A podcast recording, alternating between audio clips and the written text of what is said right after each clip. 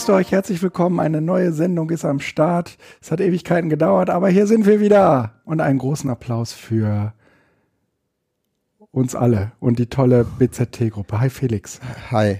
Ähm, höre ich mich nur nicht oder, also wir haben vorher keinen Test gemacht, wir haben Kaffee getrunken. Also ich höre mich und dich gar nicht. Hört man, So? ah, Jetzt besser? ja. Ja, siehste. Also man ist- hat mich aber vorher auch gehört. Das ist Ja, ja, ja. Wir haben dich. Ist Äh, jetzt fast zu laut. ja, ist es zu laut? Nein, nein, also hier wahrscheinlich dann einfach. Ja, dann, ja, dann nimm den Zweierriegel von dir und mach dich schön, äh, so wie du dich gerne Hast- hörst. Hast du mal zurückgeguckt, wie lange es her ist? Die letzte Sendung? Nein. Boah, das muss, Nein, es ist, ich will das auch gar nicht hören. Also das ist auf jeden Fall lange und äh, das ist auch alles peinlich und unangenehm, aber es, nein, es gibt gar keine Ausrede dafür. Es war noch nicht mal das Sommerloch, es war noch nicht mal das Edu-Camp, es war nichts von alledem, was als Grund für diese lange, für diese lange Pause herhalten könnte. Aber hier sind wir wieder und waren schwer beschäftigt. ähm, ja, das ist man ja immer, aber ähm, ach, wir haben uns irgendwie nicht so richtig um einen Termin bemüht. Wir mussten uns erst wieder zusammenraufen, Felix. Ja, meinst du? So, aber ähm, hier sind wir wieder. Genau. Oder? Ja, hier sind wir. Und ähm, Hallo Ja. Community. Community. Apropos Community. Ähm, wir haben So, äh, ja diese die Telegram-Gruppe an den. Kannst du mich bitte ausreden Ja. lassen, an den Start gebracht? Und äh, das ist ja äh, sehr erfreulich gewesen. Es gab sehr, sehr viele Rückmeldungen von äh, euch. Ähm, wir haben zwei, die ich ganz gerne äh, einspielen würde. Äh, die eine kommt von Herbert Hertramp. Äh, sollen wir mal reinhören, Felix? Spiel ab. Ja. zum Thema Süddeutsche Zeitung und Adblocker. Das ist in diesem Fall eigentlich kein großes Problem, denn man kann seinen Adblocker ohne Probleme anlassen. Das Einzige, was die Süddeutsche möchte, ist, dass man sich irgendwann mit irgendeiner E-Mail-Adresse mal einen Account anlegt und sich einloggt. Das Cookie scheint dann immer drauf zu bleiben, also nur bei einem neuen Computer nochmal einloggen und es funktionieren alle Links und alle Seiten können aufgerufen werden und gespeichert werden. Das finde ich dann noch einigermaßen erträglich.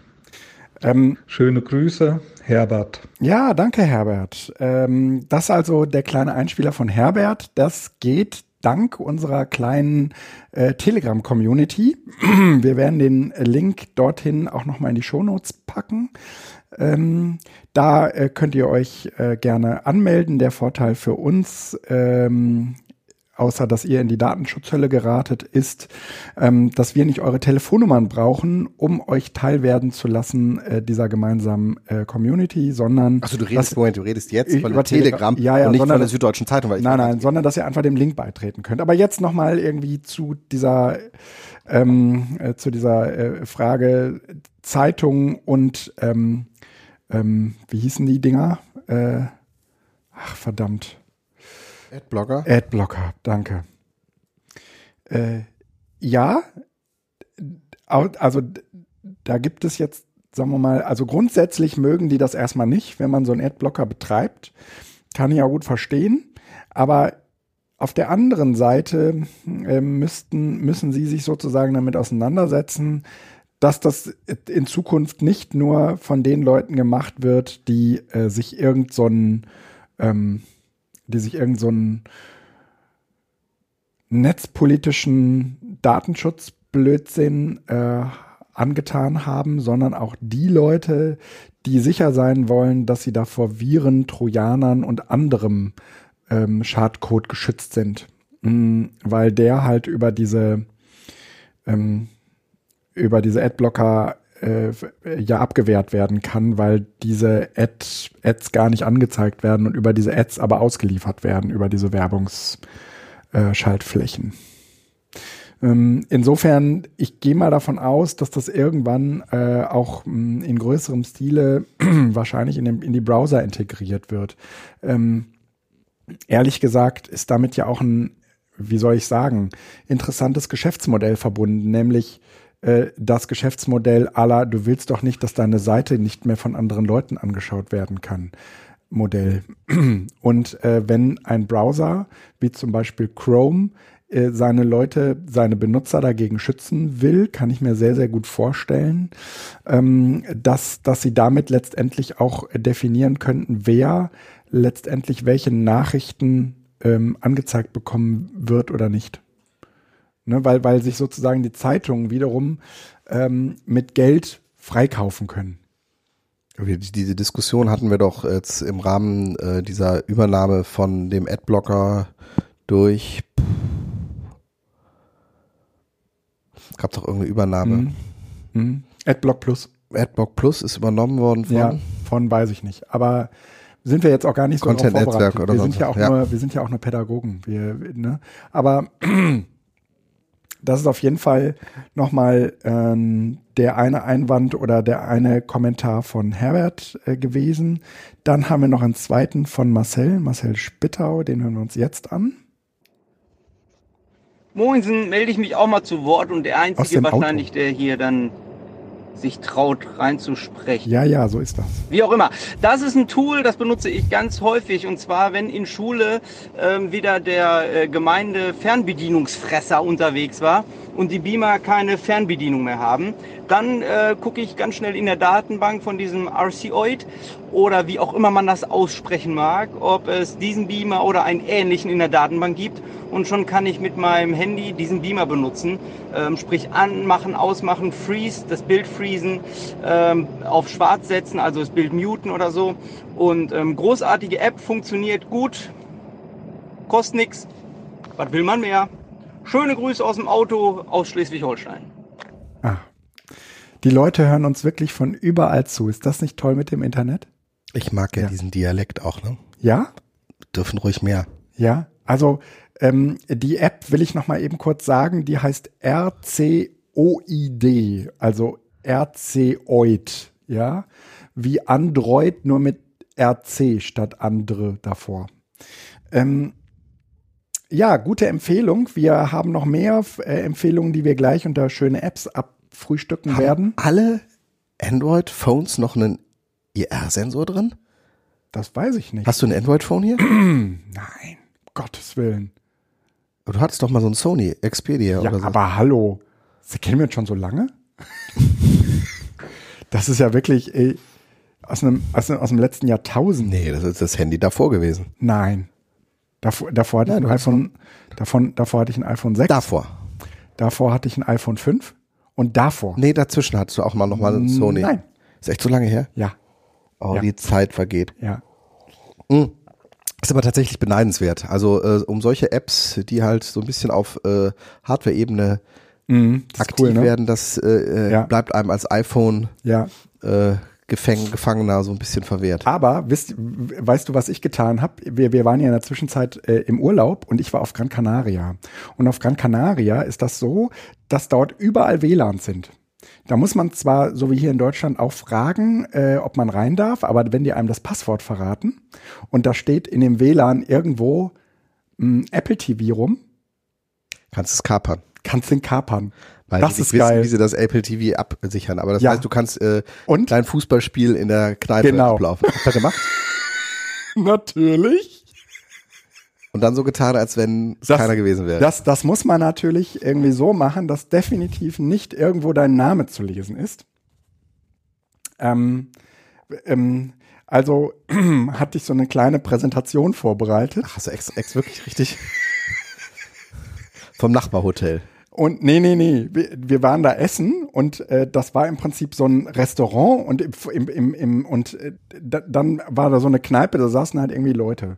Und ähm, samstags sitzen die da halt alle ums Lagerfeuer und gucken Fußball. Ach, du hast in den Fußball reinge... Äh, yep. das war aber nicht die Absicht wahrscheinlich, oder? Nein, nein. Aber ich habe das am Ende, habe ich, ähm, äh, habe ich nur so ein, also ich habe halt irgendwie die Kinder belustigen wollen und dann haben wir. Du hast in der 85. Minute bei einem haben wir- 1-1 Na, Nein, noch nicht mal, ich weiß es gar nicht. ähm, da, irgendwas benutzt, äh, hatte ich irgendeine in, eine, Keynote-Präsentation gemacht, wo ich irgendwas Blödes draufgeschrieben hatte. Ich weiß es gar nicht mehr. Auf jeden Fall ähm, habe ich so im Nachhinein gedacht, Mensch, das ist total geil. Das kannst du auch so für politische Botschaften nutzen, so wie Fuck AfD oder so. Ja, also In weißt- Spanien. Nein, das ist, das ist doch, Ja. nee, das ist doch eine total, also da sind, da rennen total viele Leute rum. Ne? Das ist, manchmal fragst du dich ja wirklich, ja, du sitzt irgendwie ähm, beim Essen, sitzen irgendwie, sitzt ein österreichisches Ehepaar neben uns, ja, die sich darüber beschweren, wie viel Ausländer bei ihnen in Salzburg leben. Ne?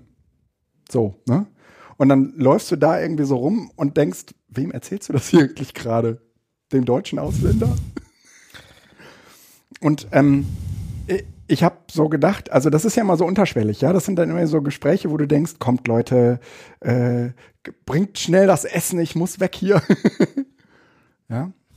Ja gut, da könntest du dann subtil, äh, äh, ne, das wäre eigentlich, das wäre ein cooler Move gewesen.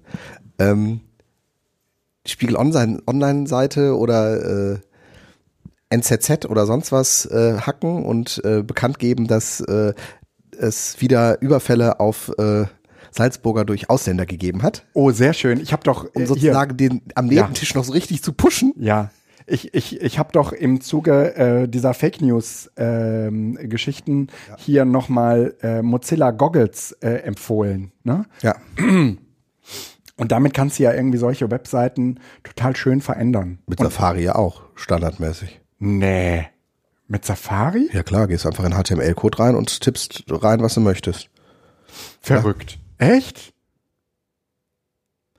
Ich weiß manchmal nicht, ob er mich verarscht. Nein, Oder ich wusste das nicht. ihr habt doch hier auch die, die, die Session gemacht. Ja, aber das habe ich mit Mozilla Goggles gemacht. Nee, nee, das ich kannst du wusste auch mit nicht, dass Safari es mit, machen. mit Safari geht. Kannst du auch mit Safari machen. Du hast ja einen Webeditor drin. Ja. Hast den reinen HTML-Code, habe ich auch schon ein paar Mal gemacht und dann Okay, aber du kannst, ja, aber beim Goggles ist halt schön, du kannst halt auf die Überschrift klicken, ne? Und dann kannst du bekommst du auch nur den, den Ausschnitt aus dem Code, ne? Okay. Und dann kann, kann das auch hier äh, Lieschen Müller ähm, aus dem Seminar. Oder äh, Volker Müller aus dem Okay, Seminar. nee, hier musst du einmal durch den Code scrollen und dann Mhm. zur Überschrift gehen und die machen. Okay. Naja, auf jeden Fall habe ich dann gedacht, dass das äh, hast du für die politische Botschaft eigentlich noch gar nicht genug erschlossen. Ne? Und das ist, glaube ich, ein sehr cooler Hack. Ja?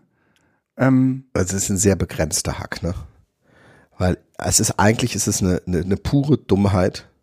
Ein Apple TV. das haben die, also es sind total Frei. viele Geräte gewesen. Ich war in so vielen WLANs und habe mich umgeguckt und hab, war echt verwundert.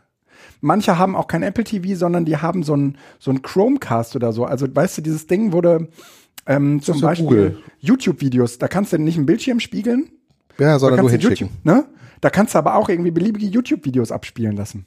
Und es gibt ja auch genügend äh, Fuck AfD ähm, YouTube-Videos, die du laufen lassen kannst.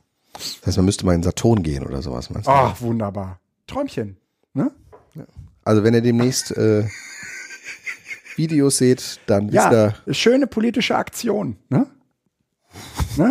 Die, die einen machen irgendwie ähm, äh, äh, Denkmäler vor Höckes Haus. Ne? Die anderen kapern ähm, glaubst du, dass du damit ein Ziel erreichst? ich weiß nicht. Ich glaube, mit solchen Sprüchen Na, aber du verstärkst du. Ja, aber du, ja, also ich würde mal sagen, welches Ziel will man Ich würde mich, glaube ich, eher darüber lustig machen. Also, dass sozusagen das, Mhm. das Lachen im Hals stecken bleibt. Das wäre so Sachen, wo, Mhm. wo glaube ich, das eher ist. So, fuck AfD ist so. Ja, ja, ja, das, das war jetzt. Aber es war sehr plakativ. ja, ja, ja, ja, ja, okay. ja, ja. Also, ähm, Also diese Salzburger, die irgendwie äh, ähm, genau. äh, überfallen werden von Ausländern, wo sozusagen das am Nachbartisch erst hochkocht Mhm. ähm, und wo sie dann hinterher feststellen, hä, das haben wir doch in der Kneipe gesehen. Wo, das ist ja überhaupt, wo, wo, wo gab's denn die Nachricht? Das fände ich, glaube ich, subtiler so, dass sie einfach so merken, Ja. Mist. Aber ich glaube, da gibt's noch eine ganze Reihe an wirklich schönen äh, Aktions, politischen Aktionsformen, ja, ähm, die man da ausleben kann, gerade wenn man, wenn man jetzt sich so in WLANs umguckt. Gut, äh, äh, haben wir Themen? Äh, ich glaube schon, ne? Ja? Ach so, äh, tatsächlich sind Ach wir so. mit Feedback erstmal durch. Äh, ja, nicht so ganz. Äh, ganz schnell noch ein Aufruf an äh, Menschen da draußen, die äh, sich jetzt gedacht haben, okay, warum sollte ich nicht auch mal was einsprechen? Tut das doch. Wir ähm, können das relativ einfach hier in, ähm, so umwandeln, dass wir das auch im Podcast abspielen können. Und das ist auf jeden Fall eine schöne Idee, eure eigenen Kommentare ähm, äh, zu der Sendung loszuwerden. Manchmal sitzt man im Auto hat keine Möglichkeit, jetzt noch in die Kommentare, die Kommentarfunktion vom Blog zu nutzen. Aber äh, wesentlich schöner bei einem Podcast ist doch auch der gesprochene Kommentar. Waren das jetzt beides wirklich in Telegram Ja. eingesprochene Sachen? ne? Ja, genau. War ja vom Coding, glaube ich, Encoding auch in Ordnung. Ne? Das war absolut Ist halt so wie Telefon. Ja, ja, Hat ja auch Charme. ja. Können wir nicht mal eine Sendung als Telefon machen? Wie? Ja, so, so, so Filter drauf, sodass das Ah, anhört wie, okay. als wenn wir telefonieren würden. Ähm, ja, ja, aber ehrlich gesagt, Können wir uns ja für die nächste Sendung würden wir überlegen. Ja, genau. Das können wir. Das ist eine schöne Idee vielleicht für die nächste Sendung. Äh, jetzt äh, starten wir aber mit unserem ersten Thema. Genau, wir haben ein paar Themen für uns, äh, für euch, Ja. für uns heute. Nee, für uns ist, machen wir nicht für Nee, wir, anderen. wir, wir haben das früher mal für uns gemacht. Jetzt machen wir das nochmal für euch. Nee, ähm, das weiß ich nicht. Nee? Nee. Ach, du Egoist. So, jetzt Flensburg, Wenn, wenn ich Winterthur. das für euch mache, könnt ihr es ja auch machen. Nee. Ich glaube nicht. Ja klar. Wie? Kommt zum Thema. Du Flensburg Winterschool, ja. Ja. Hast du schon Kapitel? ja, sicher, längst. Läuft schon. Ja. Schade, weil ich hätte, würde gerne mit Kapitelmarke und dann, Ach so, ja, aber ich hatte ja schon früher, früher gesagt, dass das Thema jetzt startet. Also hau rein. wir haben es ja auch schon genannt. Nein, ich ähm, war ähm, äh, vom 23. bis 24., ja, sogar bis zum 25. November in Flensburg. So weit weg. Das, äh, krass. Also Das ich dachte ja, das ist so, Ende der Welt. ähm, das ist so ein Danach Stückchen nördlich von. Hamburg. Ja. Nee, nee. Das Nee, ist, das ist von Hamburg nochmal zwei Stunden Zug fahren. ja, Und zwar mit dem RE, ja. der aber in den zwei Stunden nur drei oder viermal hält. Ach Quatsch. Also mit anderen Worten, das, was wir im Ruhrgebiet als ICE bezeichnen, ist da oben in RE und dann geht das von Hamburg nochmal zwei Stunden in den Norden. Und ähm, also die Flensburg Winter School Media Matters äh, ist äh, inzwischen eine Institution, die irgendwie im fünften Jahr Ui. äh, stattfindet und äh, ist tatsächlich äh, so eine Art Community-Treffen. Es war, ich habe mich sehr wohl gefühlt, weil sich da halt Schulen, Studierende und äh, Universitätsangehörige äh, einmal im Jahr treffen und zu verschiedenen Themen arbeiten. Das Thema in diesem Jahr war Freibildungsmaterialien, offener Unterricht. Ach. Und ähm, man kennt sich dann über die Jahre und äh, hat einen sehr lockeren Austausch. Also es ist äh, immer oder meistens so, dass äh, am Donnerstagabend findet ein Vortrag statt, Mhm. ein Keynote. Mhm. Am Freitag, Was, wer, wer hat die gemacht? die habe ich gehalten, dafür war ich da. Hallo. Wo, worüber? Worüber hast du gesprochen? Freibildungsmaterialien und offener Unterricht. Äh, das genaue Thema Aber war äh, freie Bildungsmaterialien. und Offenheit als Chance für eine digitale Zukunft mit OER-Schule neu denken. Aber sind das nicht zwei verschiedene Dinge? Offener Unterricht? Was meint denn offener Unterricht? Ja, das muss ja erstmal auch zu definieren. Ich habe ja, deshalb hieß es ja Offenheit als Chance für eine digitale Zukunft mit OER-Schule neu denken. So, also komm, ich kann ich ja gleich nochmal eine, eine Kurzzusammenfassung geben, aber ähm, äh, und der Freitag äh, ging dann nochmal weiter mit einem kurzen Impuls, eine Diskussion. Dann von 12 bis 18 Uhr äh, gab es Workshops und zwar wirklich einen Workshop, den man besucht hat. Also wirklich mal so richtig intensiv rein. Sechs Stunden lang Genau, ein Workshop. also mit, mit Unterbrechung, Mittagspause und Kaffee, aber das ist äh, vom Potenzial her enorm, ähm, weil man da wirklich mal in eine Sache einsteigen kann und die Studierenden haben dann am Samstag nochmal ein Blogseminar und ähm, da war ich aber dann nicht mehr dabei. Aber das ist ein Community-Treffen da oben, äh, für die, die da oben unterwegs sind. Äh, wenn ich in der Nähe wohnen würde, hätte ich schon zugesagt, dass ich im nächsten Jahr auch dabei bin, weil es einfach total nett war. So von den Leuten, die da waren. Und ähm, ja, ich war das erste Mal so weit im Norden.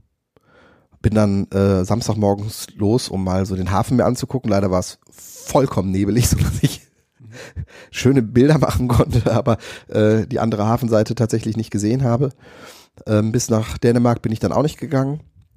Aber äh, es war nett da, es war schön da. Aber ähm, es ist Äh, schon fast dänisch und nicht mehr hanseatisch. Ja. So. Sag mal was zu den Workshops. Ähm, ich weiß gar nicht, welche es alle insgesamt gab. Also wir haben was von ähm, Tablet im Unterricht gemacht. Wer ist wir? Ähm, Petra Missomilius zusammen und eine Schule aus habe ich jetzt nicht im Kopf. Ich habe mich nicht vor. Du darfst mich sowas nicht fragen. Du darfst, du darfst mich nur Dinge fragen, äh, die ich vorbereitet habe. Ich habe das tatsächlich jetzt nicht mehr hier vorbereitet. Aber es ging darum, äh, wie eben Tablets äh, Unterricht öffnen. Also es ging dann nochmal um die Öffnung von Unterricht. Und tatsächlich war das äh, durchaus herausfordernd, weil ähm, Petra und ich ähm, das tatsächlich aus dieser sehr theoretisch abstrakten Ebene, was machen Medien eigentlich mit Schule, betrachtet haben. Ähm, Aber hattet ihr nicht Leute? Petra sitzen, vor allen Dingen aus, mit der Perspektive freie Open Software auch nochmal als, als Grundlage eigentlich für Offenheit da auch stark reingebracht hat, mit den Problematiken, die halt sich mit Office 365 zum Beispiel und sowas ergeben. Und auf der anderen Seite war der Workshop der zweite Gruppe, die damit zusammen war, waren Praktiker, die äh, gezeigt haben, was man mit dem iPad im Unterricht machen kann. Mhm, genau. Und das war, ähm, also ich glaube, wir konnten es verzahnen, weil es sozusagen auch zwei Ebenen sind äh, der, des Alltags, aber das war äh, herausfordernd, das so zu verzahnen, dass es, dass es gut war. Das müssen die Teilnehmer beurteilen. Ich weiß nicht, ob es uns gut gelungen ist. Ich bin sehr, sehr skeptisch, Ja. weil es halt im Grunde genommen zwei Dinge sind. Naja, aber wenn du vier Stunden Zeit hast, dann. Dann, deshalb ging es. es. Es war für beides viel Platz, Mhm. aber ähm, man hatte sich vorher abgesprochen, so Offenheit von Unterricht, aber beispielsweise, was ist offener Unterricht? Was ist Offenheit von Unterricht? Genau. Und das war äh, Wie, ähm, wie, wie, war wie mir habt ihr es definiert oder wie habt ihr es Ja. sozusagen verstanden? ähm, ich hatte es als Öffnung von Unterricht im Sinne von Öffnung von Schule, im Sinne von Beat Döbli, wer redet eigentlich noch von Schule oder von Fächern? Also wie ich auf den Leitmedienwechsel reagiere. Ähm, interpretiert ähm, äh, Petra Missolius eher aufs Basis ähm, offene Standards, aber auch Öffnung, also in meine Richtung denkend und die anderen eher, wie ich den Unterricht für digitale Medien öffnen kann. Ja. Und das sind, das sind zwei Pole. Und die Studierenden haben unter Öffnung von Unterricht vor allen Dingen verstanden, wie man auf die Gefahren von WhatsApp und Facebook äh, reagieren kann, wenn man den Unterricht öffnet. Okay. Okay. Und ähm, in den Vorgesprächen ist das nicht so klar geworden, dass es da im Grunde genommen Diskrepanzen gibt. Also Mhm. dass Öffnung von Unterricht natürlich ein schwieriges Wort ist, war klar. Mhm. Aber wie unterschiedlich das interpretiert werden kann und was da aufeinander prallt, das war durchaus spannend. Also es konnte natürlich dann diskutiert werden, das war das Schöne, ne? Also man hatte sozusagen eine Diskussionsgrundlage. Ja. Ähm, der Vortrag ist aufgezeichnet worden, den wird sicherlich irgendwann, ich schau mal eben, nee, im Moment noch nicht, äh, auch äh, online geben. Mhm. Kommt noch, kann man da nochmal drauf hinweisen. Ähm, will ich jetzt auch nicht zusammenfassen. Ähm, es war nur eine Sache äh, spannend da. Ähm, haben wir bei dem, beim letzten Mal schon über Open Badges auch gesprochen? Ich Nee, hatten glaube wir nicht. Hatten wir nicht. Ich habe mir die auch mal angeguckt, aber ich habe es nicht verstanden. Ähm, das ist nämlich ganz spannend, weil halt so die, also ich habe Dinge auf, äh, auch im Vortrag verwurstelt, die wir auch hier schon mal besprochen haben. Also so ein bisschen die Frage, was passiert eigentlich mit Schule? Da fallen diese klassischen Theorien des Leitmedienwechsels äh, mit rein, äh, Schule als Teil der Buchkultur und so weiter. Also das, was ich ja auch an vielen Stellen schon mal auch aufgearbeitet hat, wo Lisa ja noch viel, viel besser ist in ihrer Art, das auch zu durchdenken, aber ich zumindest auf so einer trivialen Ebene das tragen kann. Und ähm, die andere Sache war dann, dass ich äh, diese, diese Entwicklungen, was passiert eigentlich, wenn Zertifikate, also das war so ein Anhängsel, weil das in der Vorbereitung zu diesem Workshop Ja. mit der Neubeschäftigung von OER tatsächlich für mich nochmal ein Punkt war. Was passiert eigentlich, wenn die Zertifikate, wenn Google, Amazon und welche dann noch kommen wollen, Zertifikate anbieten? Mhm. Hatten wir ja beim letzten Mal hier auch schon. Mhm. Und da gibt es halt eine spannende Initiative. Da hat mich der ähm, Andrasch draufgebracht äh, bei Twitter. Äh, der hört uns, glaube ich, auch zu. Darüber kam Matthias, das. mhm. Ja, genau. Ähm, Der hat auch ein schönes eigenes Podcast über OER. genau, der ist da auch aktiv. Der hat das äh, OER-Hörnchen ja auch äh, Mhm. gemacht, also so eine, so eine Metasuchmaschine für OER. Äh, aber da jetzt nicht abkommen, ähm, sollte man sich aber trotzdem angucken, ganz nebenbei. Ähm, OER, also Open Badges ist halt äh, der Versuch, ein Zertifizierungssystem mit einem offenen Standard zu versehen, sodass man sagt, es gibt äh, digitale Zertifikate, die nach einem gewissen Standard funktionieren. Das heißt, es gibt ein Symbol mit irgendeinem Icon drin und unter dem Symbol steht wann mit unter welcher Zuhilfenahme, mit welchen Mitarbeitern, bei welchem Dozenten möglicherweise oder welcher Institution eine, eine Sache abgeschlossen worden ist. Kann man ja auch fälschen, richtig, aber mit den Informationen, die da drunter ist, kann man im Zweifel auch eben validieren, ob etwas stimmt oder ob was nicht stimmt. Oder man könnte jetzt auch noch Buzzword Bingo Blockchain irgendwie mit da reinbringen, so als mhm. Mikrozertifizierung und sonst was. Aber diese Perspektive habe ich mir einfach äh, da auch mit reingebracht und das war spannend, dass im Nachgang an den Vortrag eigentlich vor allen Dingen darüber diskutiert worden ist, weil das für viele neu war, aber irgendwie spannend klang. So im Sinne von, wie kann man eigentlich, ähm, also erstens, es löst jetzt nicht direkt ein Problem. Also Open Badges könnten ja auch von Google und sonst was angeboten werden. Nur in dem Moment, wo ich natürlich einen, einen, einen Zertifizierungsstandard habe, kann ich halt auch um die Einhaltung zumindest sorgen. Das heißt, ich kann sagen, okay, es gibt halt verschiedene Player, die da mitmachen, aber staatlich organisieren wir sozusagen oder ähm, standardisieren wir einen gewissen Austausch, damit das nicht so ganz beliebig wird. Mhm weil es möglicherweise das Einzige ist, was man noch machen kann. Also ISO-Standards im Sinne von ähm, als Teil der, der technischen Entwicklung, dass man einfach irgendwann hergeht und sagt, wir können nicht sicherstellen, welche Glühbirnen es von welchen Herstellern gibt ja. oder welche Papiere hergestellt werden. Aber wir können zumindest sagen, nach ISO-Standard hatten die da vier Blatt diese Größe und wer das herstellt, ist uns dann am Ende egal. Mhm. Ähm, damit verhindert man keine Monopole, aber man sorgt zumindest für eine, für eine Transparenz und ähm, dass das eine Perspektive möglicherweise ist, mit der sich die Verantwortlichen, die politisch Verantwortlichen in Thinktanks mal auseinandersetzen könnten, um mhm. einfach so sich auch vorzubereiten, was passiert, denn wenn Google, die Code Academy oder sonst was ähm, Standards rausbringt, wo in Zukunft Einstellungsvoraussetzungen im Beruf halt Google-Zertifikate sind. Wie ja. reagiert Schule darauf? Mhm. Das ist kein Szenario, was Nee, wie doch, wie reagiert Schule darauf? Das habe ich gerade gesagt. Das ist kein Szenario, was vollkommen abwegig ist. Und äh, steht der Staat dem ohnmächtig gegenüber? Oder schafft man zumindest irgendwie eine Form, dass die Zertifikate noch zumindest austauschbar werden? Ich weiß nicht, ob ich das gut finden soll oder nicht, aber ich finde den Gedanken so ähm, zumindest verfolgenswert. Ja, da hatten wir auch, das hatten wir auch als äh, immer mal wieder hier im Podcast angesprochen, wenn wir über Zukunft von Schule sprachen, ähm, dass damit einhergeht, dass sie äh, ihre Hoheit verlieren wird über Zertifikate. Genau, das ist eine These, ähm, die ja inzwischen gewisse Redundanz äh, ja, hat. Ähm, ja, finde ich spannend. Ähm, ist auch keine Sache, das ist wichtig, die irgendwie morgen umgesetzt werden kann oder die in irgendeiner Art und Weise einen direkten Praxisbezug hat, sondern es ist für mich eher ein Gedanken, den ich mal so durchdenke, durchdekliniere und ähm, daran trainiere, eben Alternativen zu denken zu mhm. klassischen mhm. Zertifikaten, die die Schule verteilt. Ähm, wir können ja einfach Bescheid sagen, wenn der Vortrag online ist. Dann kann man sich genau. das nochmal angucken. Das war äh, eine unterhaltsame äh, Veranstaltung. Okay.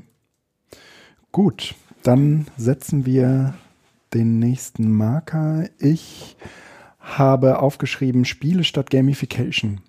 Und zwar habe ich, also äh, eigentlich würde ich sagen, seit mehreren Jahren befasse ich mich eigentlich irgendwie damit, wie können Spiele, ähm, bei mir jetzt in der politischen Bildung, dabei helfen, ein tieferes Verständnis über eine Sache zu erlangen. Und ähm, immer dann, wenn ich oder häufig, wenn ich in pädagogischen Zusammenhängen auf, auf Spiele traf, ähm, firmierten die eigentlich unter diesem Aspekt der Gamification. Das heißt, eigentlich ist es so ein bisschen dieses Zuckerbrot- und Peitsche-Ding. Mhm. Ähm, ich habe einen unangenehmen Inhalt, da müssen wir alle irgendwie durch, aber ich versuche es dir so angenehm wie möglich zu machen, indem ich ein Spiel herum mache. Letztendlich bleibt der Inhalt aber unangenehm und letztendlich bleibt es auch dabei, du musst es dir dann doch irgendwann antun und es lernen.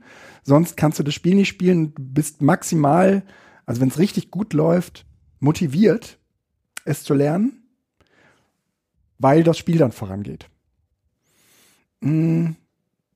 Jetzt habe ich mir ähm, lange Zeit fand ich das so unterschwellig immer schon komisch. Und ich fand es auch eigentlich verwerflich, das in, einer, in pädagogischen Settings zu benutzen, weil wir als Pädagoginnen und Pädagogen, wenn wir sowas machen, häufig auch etwas konditionieren. Ähm, also wir gewöhnen Leute, äh, Menschen eine bestimmte Art und Weise an, mhm. mit in dem Fall zum Beispiel ähm, schwerem Inhalt umzugehen. Und dieses, diese, dieses Angewöhnen äh, hängt oder hat mit, hat im Zusammenhang mit Gamification sehr, sehr viel mit extrinsischen Motivationen zu tun. Ähm, das heißt, du hast dann in der Regel ein Spiel, wo du irgendwie Level aufsteigst, aber das hat sozusagen nichts damit zu tun, dass du das lernen willst. Ja, also mhm. die, die intrinsische Motivation wäre, dass du, dass du Bock hast, das zu lernen und dass du, auch wenn es unangenehm ist, dass du es dir trotzdem reinpfeifst. Mhm. Und ähm, jetzt geht die Gamification her und schafft sozusagen eine, eine Motivation, die eigentlich mit dem Inhalt gar nichts zu tun hat. Und es geht um kleinste Steine mit jeweiligen Erfolgserlebnissen zu machen und was dahinter ist, ist eigentlich fast egal. So. Ja. Und ähm, letztendlich äh, können wir äh, als Pädagogen damit ähm, auf eine Art und Weise Leuten oder Menschen das Lernen beibringen, wie ich glaube, dass das irgendwann mh, hm, zu einem Problem führt. Ähm, und dann ist es mir so richtig offensichtlich geworden mit einem Spiel, hm, das gerade in Schulen, also für Schulen angeboten wird, das heißt Classcraft. Und Classcraft funktioniert so, dass die ganze Klasse äh, sich praktisch äh, in so einem Rollenspiel wiederfindet. Und jeder Einzelne in dieser Klasse und jeder Einzelne in dieser Klasse ha, ähm, hat im Prinzip wie man das von diesen Dungeons and Dragons, also von diesen Abenteuer-Rollenspielen kennt, mhm. füllt so eine Rolle aus. Ist also ein Zwerg oder ein Elf oder ein Zauberer und so. Und ähm, letztendlich äh, ähm, arbeitet man jetzt mit diesen Werten, mit denen auch diese klassischen Abenteuerspiele arbeiten, nämlich du hast ähm, Kampfpunkte, du hast Intelligenzpunkte, du hast Punkte für alles Mögliche. Also da, Punkte machen letztendlich irgendwie deine Person aus. Und auch die Möglichkeiten, die deine Person damit hat. Und äh, Classcraft hat das sozusagen adaptiert für den Unterricht und wirbt auch damit. Eigentlich bringen wir den Leuten damit sozusagen jetzt keine Inhalte bei, sondern wir schaffen im Prinzip nur eine darüber liegende Motivation, damit die das tun, was sie tun sollen. Und dann bekommt das Ganze einen relativ äh, interessanten Effekt dadurch, dass ähm, du auch Gruppenbelohnungen ausschütten kannst. Also du kannst zum Beispiel irgendwie sagen. Also die, die, die, die Überschneidung, äh, kohlenstoffliche digitale Welt mhm. wird vermischt. Der Lehrer kann Aufgaben. digital sanktionieren, ja. was im kohlenstofflichen stattfindet, genau. oder auch also sanktionieren ja. oder eben. Und er kann belohnen. auch die ganze Gruppe sanktionieren. Oder auch, ne, ähm, belobigen mit Punkten oder auch Wegnahme von Punkten. Ähm, das Ganze findet aber eigentlich sehr. Also statt den Leuten in die statt, Fresse zu hauen und, und den Rohrstock Noten rauszuholen. Zu geben, benutze ich das. Genau, ja? also eine subtilere Art der äh, Konditionierung. Ja, aber letzten und, Endes. Und, es äh, setzt, und du kannst es überall machen. Ja, du kannst auch Verhalten konditionieren. Du kannst zum Beispiel sagen, wenn jemand, ähm, mein Sohn nannte, nannte die letztens Bodenkinder. Also wenn jemand gewohnt ist, sich in der Klasse auf den Boden zu werfen, weil er oder sie damit Erfolg hat. Oder um auszudrücken, dass es ihr schlecht geht oder so, ja. Werfen Bodenkinder sie auf den Boden. Ähm, und du willst dieses Verhalten nicht haben, dann, dann, dann wird es negativ einfach konditioniert, indem du demjenigen halt Punkte dafür abziehst. Wenn du dich nochmal auf den Boden legst, ziehe ich deinem Avatar zwei Punkte ab. Im Bereich, was weiß ich, ähm, ähm, Intelligenz oder so, ja. ja? Ähm, oder im Bereich, was weiß ich, Stehvermögen oder keine Ahnung, ja. Ähm, und das, das äh, Problem ist, dass in dem Augenblick, wo es nicht mehr um, um Leistung, sondern um Verhalten geht, so, solche Spiele natürlich ähm, äh, sehr subtil dafür genutzt werden, äh, um Menschen, ja, äh, um, um Menschen irgendwie unange also Verhalten abzugewöhnen. Und offensichtlich, ich weiß nicht, wie gut es funktioniert, Natürlich erzählen sie nur von den guten Beispielen. Wenn äh, ich genügend schlechte Punkte hätte, würde mir das Spiel sowas vom Arsch, am Arsch vorbeigehen. Also wenn ich sozusagen keine Chance mehr hätte, nach oben zu kommen. Ja. Ja, aber das Oder, ist ja nicht der Fall. Das ist ja tatsächlich äh, Ich glaube ganz sicher, dass das funktioniert. Ich glaube auch, dass es funktioniert. Aber und deswegen ist ist, es auch so gefährlich. Perversion. Das ist, deswegen ist es auch so gefährlich. Und ähm, jetzt bin ich der Letzte, der irgendwie sagt, lasst uns das auf keinen Fall so und so machen, sondern ich bin ja eher derjenige, der sagen würde, wie man es richtig macht. Und ähm, in diesem Workshop, den ich an der Uni Siegen ähm, gemacht habe, haben wir uns halt mit, mit Spielen in der Bildung befasst. Und da ging es sozusagen in Abgrenzung zu solchen konditionierten Verhaltensweisen vor allen Dingen darum, dass man das Spiel sozusagen benutzt, um ab, also abstrakte oder komplexe Systeme. Es ist ja pervers. Das ist krass, ne? Zitat von der Webseite. Je mehr Sie, also das spricht der Lehrer, der das entwickelt hat, je mehr Sie im Unter, sich im Unterricht auszeichnen, nicht nur schulisch, aber auch darin, Ihren Mitschülern beim Lernen zu helfen, desto mehr Punkte verdienen Sie, mit denen Sie sich reale Kräfte wie Essen im Unterricht Genau. oder das Benutzen von Notizen an Prüfungen erkaufen können. Ganz ehrlich, das Ding scheitert an der gleichen Situation, wie auch ein normaler Lehrer scheitert. Man wird am Ende des Unterrichts nämlich immer wieder die Diskussionen haben, wer wie viele Punkte kriegt und dass der Lehrer nicht gesehen hat, dass man geholfen hat oder sonst was. Ja. Also das ist sozusagen die, die Äh, Brücke, es, wo es es, aber es ist bestenfalls pervers. transparent, ja. Und da übrigens rächt sich, dass die iPads so, verbund, äh, so, weit verbreitet sind. Mhm. Ich würde sagen, an Apples Stelle ist es eine Schande, ja, ja, ja. dass hier mit iPads das gezeigt wird, weil ja, aber ehrlich das entspricht gesagt auch ist das Digitale und dann komme ich direkt zum nächsten Thema, nämlich was hat Nudging eigentlich mit Bildung zu tun? Nudging äh, Hast du, dich, hast sozusagen du das schon mal probiert? das also habt ihr euch die angemeldet? richtige- Ja, ja, ich habe mich da mal angemeldet. Das Schubsen in die richtige Richtung. Ähm, das, das ist genau das, was da passiert. Also du, du kannst sozusagen durch ähm, also Menschen, die auf sich eine bestimmte Art und Weise verhalten, vielleicht weil sie sich sogar, sogar so gelernt haben, so zu verhalten und weil sie es vielleicht für sinnvoll erachten, sich so zu verhalten, den kannst du über so eine gamifizierte Leistungsmessungsumgebung natürlich viel ähm, exakter, ja, sozusagen spielen, in welchem, spiegeln, in welchen Bereichen sie sich im Sinne des Lehrenden zu verändern haben. Ja, Ja, um also renitentes Verhalten, ja, ähm, ähm, hat dann keinen Platz mehr. Nee. Ja? Konformes Verhalten ist wichtig. Und Was ist eigentlich, wenn Facebook unter äh, Social Media ähnlich funktioniert? das, was wäre, wenn das so wäre? Ja, ja, habe ich mich auch, aber das ist zum Glück nicht so. Nein, Ironie bitte auch.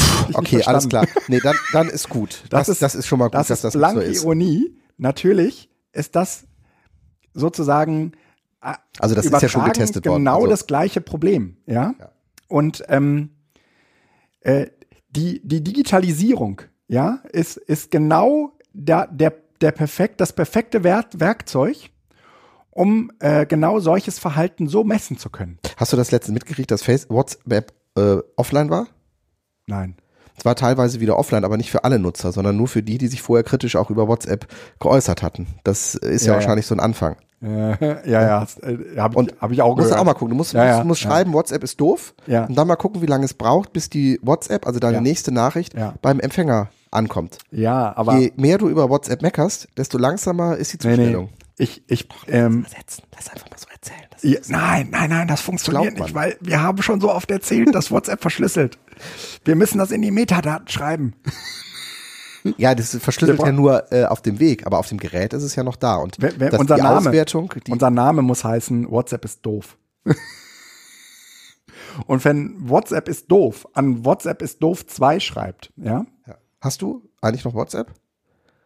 Können wir äh, kurz dieses Thema zu Ende Nudging, bringen? Okay.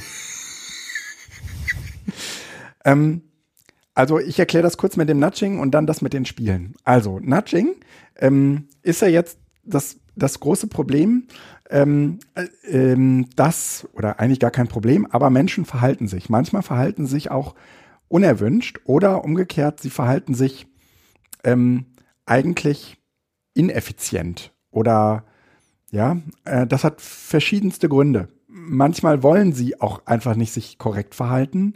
Ähm, manche, das sind die mit der renitenten Ader, aber ne, es gibt auch irgendwie genügend, die wollen halt einmal Rebell sein. Ne? So irgendwie einmal daneben pinkeln oder so. Ne? Und dann, ne? ja. Ne? Und warum nicht eine Autoraststätte, wo ich nie wieder sein werde? Ne? Und das, das sind, das sind jetzt irgendwie die Beispiele, wo jeder irgendwie sagen würde, das ist absolut in Ordnung. Ähm, aber äh, Nudging und wir äh, haben in den also in der Wirtschafts, äh, also es gibt Wirtschaftsnobelpreis ging an Nudging, ja, ähm, weil es sich offensichtlich die Wirtschaft zunutze macht und zwar ein, Best also sie sie untersuchen Verhaltensweisen, also die die Ökonomie ist äh, längst äh, darüber hinweg, mh, sagen wir mal Zahlen und äh, Äquivalente und so weiter richtig einschätzen zu können, sondern äh, sie sie haben sich schon längst über das Verhalten von oder menschliche Verhaltensweisen hergemacht und da gibt es offensichtlich welche, die immer äh, auf eine ähnliche Art und Weise äh, ganz gut funktionieren. Und die macht man sich zunutze. Also es gibt zum Beispiel irgendwie diese Verhaltensweise, ähm, der, dass man immer so die Standardregeln anwendet. Ja, also Stand, äh, Standardzustände, also die Standardeinstellungen im Browser zum Beispiel oder die Standardeinstellungen von deinem Handy werden in den allermeisten Fällen erstmal so hingenommen, wie sie sind. Ja. Und ähm, wir, wir nehmen jede enge Änderung am Standardzustand eigentlich entweder als eine Anpassung wahr äh, oder aber als ähm, sozusagen eine Änderung des, des ähm, vorgeschlagenen Zustandes. Ja? Und das geht sozusagen in unserem Hirn immer so ein bisschen damit einher, ähm, dass, dass das dann eventuell nicht mehr so gut funktioniert, als wenn ich das im Standardzustand belasse. Genau, es ist ja sogar so eine Philosophie des Zen. Also ich verändere nichts, ich lasse es alles so, wie es ist, weil es ist gut so, weil ja. es ja vom Hersteller so ja. und das ist. Ja. Und, und diese Stand, diese, diese Default, diese Default-Zustände, mm, wenn ich, wenn, wenn, wenn, kann ich aber definieren. Also die sind ja, ne, def, ne, also die Art und Weise, wie WhatsApp oder äh, Facebook im Standardzustand ausgeliefert werden. Also mhm. bevor ich irgendwelche Einstellungen vor, vornehme, ähm, die werden von sehr, sehr hohen Prozentsatz von Nutzenden auf jeden Fall ungefragt und unhinterfragt einfach so benutzt. Mhm. Das heißt, wenn ich will, dass Menschen sich auf eine bestimmte Art und Weise verhalten, dann definiere ich eine bestimmte Art von Standardzustand, nämlich den, den ich für sinnvoll erachte. Mhm. Ähm, oder ähm, wenn ich will, dass Menschen sich auf eine bestimmte Art und Weise verhalten, dann versuche ich sozusagen diesen Zustand als den einfachsten zu definieren und alle anderen sind deutlich komplexer. Ja, das, das ist eine, so eine Weiterführung des, des Default-Zustandes. Mhm. Ja, ähm, also äh, du dieses dieses äh, Datenschutz ein und anklicken. Ja, also ist sozusagen standardmäßig ähm, äh, sozusagen der Newsletter, den ich abonniere, eingeschaltet oder nicht? Oder muss ich das erst drücken? ja, bevor der eingeschaltet ist, ja, um das, um die, um diese äh, um Simplifikationsthese zu stützen, würde man sagen, also gewünschtes Verhalten kann ich dann erreichen, nämlich, dass dieser Newsletter abonniert wird wenn ich ihn vorher schon angeklickt habe und die müssen ihn proaktiv abklicken, ja, oder wegklicken wieder. Ne? Da findet man diverse ähm, Einstellungen, dass das datenschutzrechtlich eigentlich total klar geregelt. Das darf gar nicht an sein, sondern du musst es proaktiv eingeschaltet haben. Ähm, aber von diesen, von diesen äh, Dingen gibt's halt total viel und ich glaube, ähm, dass die Digitalisierung sie auf eine bestimmte Art auch jetzt begünstigt, dass äh, wir solche, solche, ähm, solches gewünschtes, so, solch gewünschtes Verhalten nicht nur messen können, äh, sondern sich daraus letztendlich auch, sagen wir mal, diese, das Bedürfnis ergibt, sie, sie einzurichten, einzustellen. Und äh, ich glaube, dass äh, wir das auch in Bildungszusammenhängen vorfinden werden. Ja, ähm, das ist jetzt natürlich ein sehr krasses Beispiel mit der, mit diesem Gamification-Ding mhm. und auch ein sehr offensichtliches. Ähm, aber ich kann mir sehr, sehr gut vorstellen, dass man das genauso gut auch ähm, für, äh, für, für Klassenarbeit machen äh, kann, äh, wo man gewährleisten will, dass, die, dass der Durchschnitt besonders gut oder besonders schlecht ist. Mhm. Ich glaube sogar, ähm, dass man das beispielsweise bei der Auswahl von AGs in Schulen so steuern könnte. Also es gäbe sozusagen einfach viele Beispiele, ähm, ähm, wo ich mir vorstellen könnte, dass Schule davon Gebrauch macht. Und zwar gar nicht unbedingt so im Negativbereich, sondern eben auch in dem Bereich, wo ich sage, hm, ich möchte, dass die, dass die Elternarbeit bei mir an der Schule zunimmt. Wie kann ich denn dafür sorgen, dass das so ist? Ja, ich muss sozusagen jetzt einfach nur das zum Standardzustand erklären. Also ich muss sozusagen einfach nur Elternbriefe raushauen, in denen steht, ähm, dass ich irgendwie. Helfen Sie doch bitte, sondern. Genau. Äh, 80 Prozent aller Eltern helfen eh, ja, mhm. so. Jetzt könnten die anderen sagen ja dann, das sind ja schon genug, ja. Aber es motiviert eher dazu, die 20 Prozent, dass sie sich Genau. auch noch aktivieren Genau, und nicht zurückziehen. weil es sozusagen eine eine soziale ähm, eine soziale Norm gibt, ja. dass man da, dass man sich da halt engagiert. Ne? Ähm, und ich, ich kann mir auch gut vorstellen, dass es in in sagen wir mal so Verhaltensbereichen in der Schule funktionieren kann, ja. Wenn man zum Beispiel will, dass Kinder ähm, irgendwie eigenständig arbeiten, dass man, dass man sich dieses Nudging zunutze macht, ja. Also ich glaube gerade so im, im pädagogischen Zusammenhang, und ich meine das gar nicht negativ, sondern ganz im Gegenteil, wenn man das transparent macht und sagt, ähm, ich, ich, ähm, wir machen das so, weil wir wollen, dass ihr miteinander arbeitet ähm, dann kann das eventuell ja auch, dann hat das trotzdem den gleichen Effekt. Also Nudging funktioniert eben auch dann super, wenn Leute wissen, dass sie genatscht werden. Ja. Mhm. Also die Fliege im, in der Toilette, ne? Auf die man drauf pinkelt, weil man nicht daneben pinkelt. Ne? So, und man, man kann auch sagen, da ist eine Fliege und wir machen, wir haben die da, weil wir merken, dass so viele daneben pinkeln. Ne? Und ich habe trotzdem Spaß daran, die Fliege zu treffen. Ne? Also als Mann. Ne? Ähm, bei Frauen müsste man sich da was überlegen. Aber äh, ich glaube auch, dass das in Bildungs im Bildungsbereich ähm, im Zusammenhang äh, mit solchen Verhaltensweisen ähm, durchaus genutzt werden könnte. Also seitdem ich mich irgendwie intensiver mit Nudging befasse, ähm, äh, kann ich äh, nicht verhehlen, dass ich nicht auch im Seminar hin und wieder solche Situationen äh, suche oder ausprobiere und sie natürlich vorher mit den Teilnehmenden kommuniziere und ihnen sage, ähm, wir würden uns schon wünschen, wenn ihr da jetzt ähm, drei gleich große Gruppen bildet, ja. Aber dass du dann am Ende, um auch wirklich zu gewährleisten, dass es drei Gruppen gibt, äh, eben die eine der einen Gruppe nochmal so, ein, ähm, so eine Besonderheit äh, ähm, zugestehst, nur damit sie voller wird. Ja. Mhm. Ähm, das äh, funktioniert aber dann auch, ja. Aber dass man sowas, so, solche Verhaltensweisen nutzt, äh, finde ich auf jeden Fall gut und nützlich. Äh, problematisch äh, ist es allerdings auch und äh, ich denke, ähm, wir als Pädagogen sind ja ständig in so einer Nudging-Situation. Wir machen ständig Dinge, die unser Gegenüber unter Umständen gar nicht will. Und wir müssen uns da, wir müssen uns dem irgendwie, ähm, wir, wir müssen da, und trotzdem wollen wir, dass die sich so verhalten, ja, äh, weil wir es, weil es, weil es dem Gesamtsystem dient. So. Und jetzt wollte ich noch was zu Spielen sagen. Ähm, ich habe in den letzten zwei Jahren relativ gute Erfahrungen damit gemacht, wenn ich schon Spiele in der Bildung einsetze, dass sie dazu dienen können, Systeme verständlich zu machen. Also entweder, weil die Teilnehmenden gemeinsam, nachdem sie ein System kennengelernt haben, Spiele entwickeln zu diesem System. Sie ähm, fangen an, also die, also nehmen wir mal sowas wie Demokratie in Deutschland, ja, irgendwie so deutsche Verfasstheit, ja, wie, wie funktioniert das eigentlich? Was, was gibt's da so an Kräften, ja? Und dann nimmt man diese Kräfte und dann versucht man für diese Kräfte ähm, Stärken und Schwächen zu definieren. Und für jede, ähm, für, je, für jede Kraft gibt's eine Stärke und eine Schwäche. Das ist sozusagen in der Regel, ähm, sonst würden Systeme immer in eine oder die andere Richtung kippen. Das tun sie aber nicht, sondern sie bekämpfen, kann man nicht sagen, aber sie sind in so einem dynamischen Gleichgewicht. Ne? Check and Balances, ja. Genau. Und äh, diese äh, Kräfte und diese Vor- und Nachteile oder diese, was, was die Schwierigkeiten und so, das auszutarieren und zu definieren, hilft auf der einen Seite, sich nochmal irgendwie bewusst zu machen, was sind eigentlich meine Möglichkeiten als Bürger und was, was, was kann ich eben nicht so gut, aber was, wo, worauf kann ich Einfluss nehmen, was, wo, wie kann ich Einfluss nehmen und wie, und wo sind letztendlich auch meine Stellschrauben? Und wenn man das sozusagen für alle Gruppen mal definiert hat, dann kann man daraus Spiele entwickeln. Äh, Spiele, die unter, im, unter dem großen Label meinetwegen jetzt in meinem Fall Demokratie funktionieren, aber das könnte man genauso gu- gut für ein Atommodell machen, ja.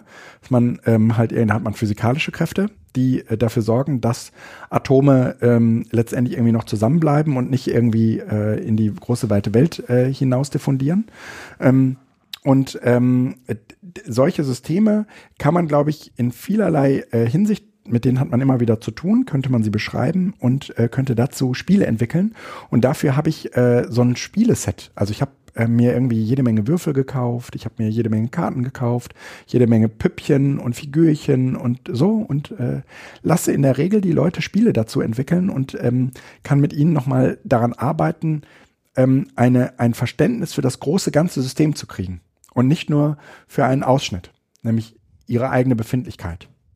Und das ist äh, in der Regel äh, gerade in Zeiten, wo Systeme komplexer werden, eine sehr interessante Herangehensweise, weil wir lernen, dass auch komplexe Systeme sich auf wenige Player reduzieren lassen. So. Äh, sind das denn Spiele, die daraus entstehen, die man auch spielen kann, Ja. also die dokumentiert sind? Ja, genau. Ähm, Aber nicht so wie das Facebook-Spiel damals, sondern Nee, nee, nee, nicht so wie das Facebook-Spiel. also kleiner. Ja, kleiner. Ähm, ich ich äh, kann mal so zwei, drei Seminarergebnisse äh, dazu äh, verlinken, dass man das mal sehen kann, was da entstanden ist. Ähm, die kann man auch nachbauen und nachspielen. Das ist so ein Spieler, geht es irgendwie um Kriminalität im Internet. Ja? Ähm, äh, da haben sie halt irgendwie so ein System und haben sich irgendwie vorgestellt, es gibt Kriminelle, es gibt irgendwie sowas wie das BSI, es gibt uns Bürger, es gibt irgendwie Anbieter von, von Software und die damit Geld verdienen und die alle haben irgendwie so ihre Stärken und Schwächen. Und die haben sie definiert und daraus haben sie ein Spiel gebaut. Ne? Oder mh, wir nehmen ähm, so dieses Flüchtlingsthema und, und ähm, wir, wir definieren, welche Player hast du in diesem System, ja? Also welche, für welche interessiere ich mich jetzt gerade? Ne? Und ähm, es geht gar nicht immer darum, das System so in allen äh, Einzelheiten und komplett und, und komplett zu erfassen, sondern es geht eher darum, so die wesentlichen äh, äh, Akteure zusammenzunehmen. Ich, ich verlinke dazu noch was. Ähm, ja. Dann, ähm, also das zu, äh, zu, zu diesen Themen, äh, die entsprechenden Shownotes haben wir verlinkt. Ähm, dann es ist heute, du fragst gar nichts. Ähm, Ich bin kein, ich bin nicht so ein Spieler. nee, Mhm. ach. Das Leben ist spannend genug. Ach, so einer bist du. Das, das muss ich alles, äh, ne? Die Realität ist spannender als die digitale Welt, ne? Ich könnte mal wieder spielen, aber tatsächlich komme ich da im Moment nicht zu. Ah. Ähm, ich ich mache gerade ein total tolles Projekt. Ich hatte habe den ja- Link gerade und ich so gucke Ja. nämlich gerade schon. Nein, das ist noch nicht so gut dokumentiert. Das Ah, ECDL steht auf der Webseite. ja, komm, das ist, es ist ganz furchtbar. Oh nein, den gibt's noch. Ja, wir reden von, na, ich glaube nicht, aber die Webseite ist nicht am aktuellen Stand. Die, die Rede ist von der ähm, Albert Einstein Realschule äh, in Kettwig. Gibt es noch Schulen, die den ECDL machen? Das ist tatsächlich eine Frage. Ähm, ach, la, lass uns das jenseits des Podcasts gleich nochmal über diese Schule reden. Fände ich spannend. Ja. Äh, nein, nein, ich meine das jetzt tatsächlich, ich fände es spannend, wenn es da jemanden gibt, Ja, offensichtlich. weiset uns doch, ja, es gibt eine Webseite. Pass auf. Ähm, ich habe letztes Jahr, glaube ich, schon von meinem Selfie-Projekt erzählt. Das habe ich irgendwie mit der Klasse meiner Tochter zusammen gemacht, also in der meine Tochter ist. Und äh, dieses Jahr äh, ha- habe ich einen, äh, einen Lehrauftrag an der Uni Essen-Duisburg äh, angenommen im Wintersemester. Und ähm, von diesen äh, Lehraufträgen habe ich ja auch schon erzählt, die hatte ich ja lange Zeit nicht und jetzt habe ich aber wieder einen. Und ähm, dann sollen die Studierenden ja immer was mit echten Menschen machen, in dem Fall mit ähm, den Schülerinnen und Schülern der Albert Einstein Realschule, nämlich der 7F. Ähm, und zwar haben wir uns dieses Mal überlegt, oder habe ich mir dieses Mal überlegt, dass wir eine Live-Radiosendung machen. Und äh, das Besondere an dieser Live-Radiosendung ist halt, ähm, dass sie, äh, dass es einen Tag und eine Uhrzeit gibt, wo diese Ren Sendung live im Internet hörbar sein wird. Und dass wir für diese Radiosendung äh, praktisch Beiträge produzieren. Mit den Schülerinnen und Schülern zusammen. Ähm, und die äh, Studierenden, das sind nur Studentinnen witzigerweise, äh, ähm, aus, aus dem Bereich Erziehungswissenschaften, die ähm, praktisch dieses Medienprojekt machen müssen, also sozusagen ähm, Modul äh, während ihrer Bachelor-Ausbildung machen müssen zu, wie können digitale Medien im Bildungsprozess integriert werden. Ähm, mit denen mache ich das zusammen. Ähm, und das funktioniert jetzt so, dass die ähm, morgen äh, einen, einen allerersten Termin mit in der Schule haben, ähm, wo sie, wo am Ende irgendwie Kleingruppen gebildet werden, thematische, und dann fangen die Schülerinnen an, ähm, naja, Dinge in ihr Smartphone zu sprechen. Am, ähm, in einem Termin im Januar, Ende Januar, werden wir uns am Learning Lab in Essen an der Uni treffen und dort an den Rechnern zusammen mit den Schülerinnen der einzelnen Gruppen diese Beiträge zu so zwei, drei Minuten ähm, bei, ähm, äh, ähm, Radiobeiträgen schneiden. Oh Mann, mein Telefon. Ähm, es ruft bestimmt gleich wieder an. Es ist, ich kann nichts machen, ich kann nichts machen, egal. Ähm, Dann, also dann, er damit meint, er kann es nicht ausschalten. ich kann es nicht ausschalten. Dann äh, wird es diesen Tag wahrscheinlich Anfang Februar geben, wo wir ähm, ankündigen, dass auf der Webseite ähm, praktisch so ein Knopf zu sehen sein wird, ähm, so ein Skript, ja, auf äh, den wir praktisch diese Radiosendung dann schicken und dann wird die da live ausgestrahlt. Das heißt, es wird auch äh, zu diesem Zeitpunkt ein Team geben von dieser Schule, die die live an dem Gerät sitzen und auch noch äh, irgendwie äh, das alles kommentieren und die einzelnen Beiträge einspielen und so weiter. Und ähm, das Besondere an dieser Schule ist, dass sie aus zwei Standorten besteht. So ein, hängt so ein bisschen, glaube ich, damit zusammen, dass es nicht mehr, dass es, dass es keine Schulleiterin für die äh, Schule in Kettwig ge gefunden werden konnte, so dass sie im Prinzip eine Satellitenschule der Schule in Essen-Stadtwald äh, ist, nämlich der Albert Einstein äh, Schule, Rellinghausen ist die, äh, der, der Albert Einstein Schule, die es immer schon gab. Nur einzügig. Ja, Und das ist natürlich auch kein, also selbst Grundschulen sind nicht einzügig. Also da ist tatsächlich Nee, einzügig ist sie nicht, die, ist, äh, die sind dreizügig. Die, die Realschule ist jetzt dreizügig. jetzt, genau, Mhm. okay. Mhm. Und genau, die war lange Zeit so ein bisschen kippelig, ob die so. Ähm, aber es hätte dann keine Realschule mehr im Einzugsgebiet gegeben und äh, so. Jetzt hat man die irgendwie am, am Leben gehalten und äh, die besteht aus diesen beiden Standorten und das Problem an den Standorten ist, dass es eigentlich zwei Schulen sind. Ja? Die haben zwei Fördervereine, die haben zwei Schulhöfe, die haben zwei Kollegien und so weiter und so fort. Ja? Und ähm, dieses Projekt soll jetzt so ein so einen Beitrag dazu leisten, eben auch ähm, über diese Schulen hinweg äh, im Internet zumindest mal so ein gemeinsames Radioprojekt zu machen. Ähm, mal gucken, ob das Schule macht. Ich finde das jetzt erst einmal äh, toll. Für die Studierenden ist es schön, weil sie halt äh, aktiv eine, so, eine, so eine Radiosendung äh, begleiten und machen mit den, mit den Schülerinnen. Und für die Schülerinnen ist es natürlich total toll, weil die äh, fast eine 1 zu 1 Betreuung haben. Ja, also das gibt irgendwie 30 Studierende und es gibt irgendwie 30 Schüler in der Klasse. Und ähm, das sind jetzt halt irgendwie 60 Menschen, die an diesem Projekt beteiligt sind. Wow, okay. Und ja, und das, das ist schon toll. Also ähm, da, ähm, da kann was Tolles bei entstehen. Sobald die Radiosendung dann online ist, werden wir sie auch. Also ich habe jetzt, das ist kein Podcast, ja, weil es eben auch nur diese eine Sendung geben wird erstmal. Es ist auch gar nicht so geplant. Ich habe es jetzt eher auch an diese Radio-Metapher angelehnt, ja, weil es tatsächlich auch diesen Ausstrahlungsgedanken äh, hat, ja, so eine, so eine einmaligen, so eines einmaligen Monolithen. Ne? Also das heißt, es wird auch nicht aufgezeichnet und Doch, doch. Doch schon. also, ne, es wird eben diese, diese sieben Gruppen produzieren so drei Minuten, äh, im besten oder vier Minuten, man wird dann sehen, ja. Ähm, und die werden dann halt äh, in dieser Live-Radiosendung ähm, so nacheinander weggespielt, ähm, aber praktisch von so einem Moderatorinnen-Team äh, live immer ein- und ausgeleitet und so, ne. Das machen wir dann äh, irgendwie mit den Studierenden und den, der, der, einer Handvoll ähm, Schülerinnen und Schülern vor Ort. Und die, die Sendung wird danach auch natürlich irgendwie zum Download bereitstehen und irgendwie nachhörbar sein. Aber wir wollten sozusagen jetzt nichts auf eine CD brennen oder so, sondern wir wollten etwas live ins Internet ausstrahlen. Warst du das mit dem Pling-Ding? Oder? Ja, ja, ich, ich Entschuldigung. Okay, ich war gerade irritiert, ob ich das möglicherweise hier war, weil ich gerade auf eine Webseite geklickt hat.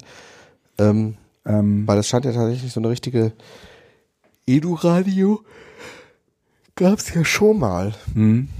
Also, dass, dass man irgendwie Bildungsradio, Schulradio oder sowas gemacht hat. Ja, genau. Eigentlich ist es so ein bisschen in dieser, Uniradio, Campusradio, Mhm, genau. Campusfunk. Mhm. Diese, diese Live-Idee, die lässt mich halt nicht los und ich glaube, dass da auch noch viel Musik drin ist, gerade in Bezug auf das Internet, ähm, so medienpädagogisch. Ne? Mhm. Ähm, wird man sehen. Probiere ich jetzt mal aus. Jo, das zum Radioprojekt. Ihr seht, es passieren Dinge.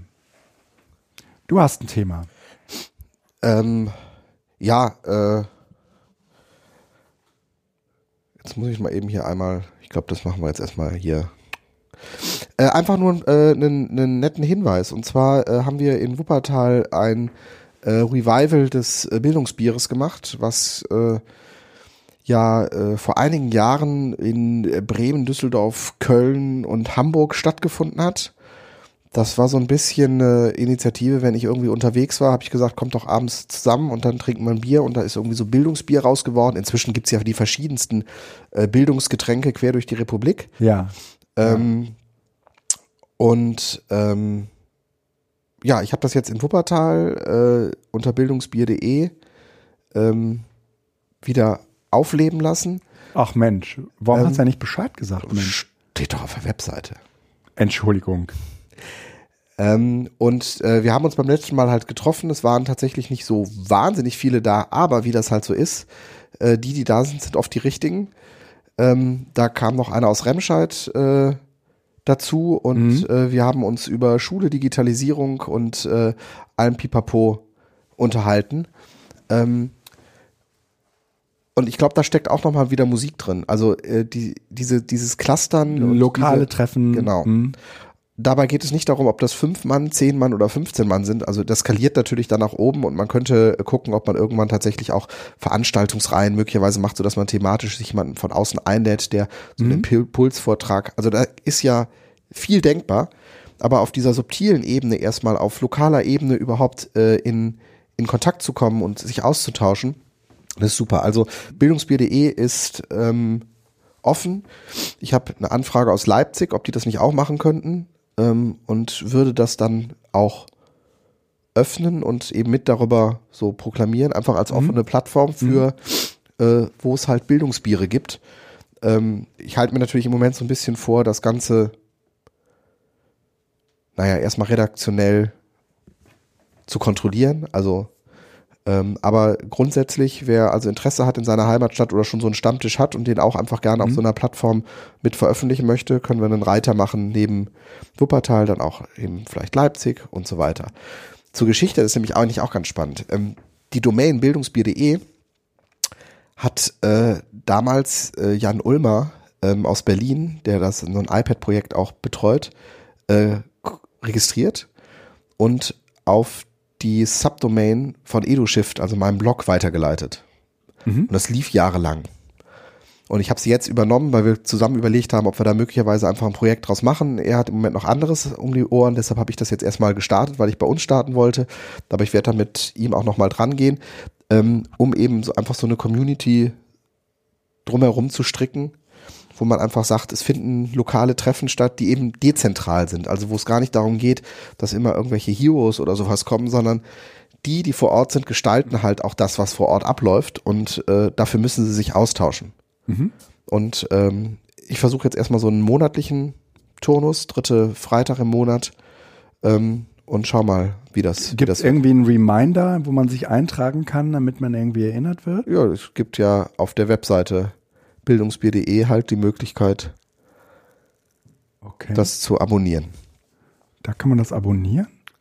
Das hast du aber gut, kein, das hast du aber gut versteckt. gibt's kein Newsletter-Abo?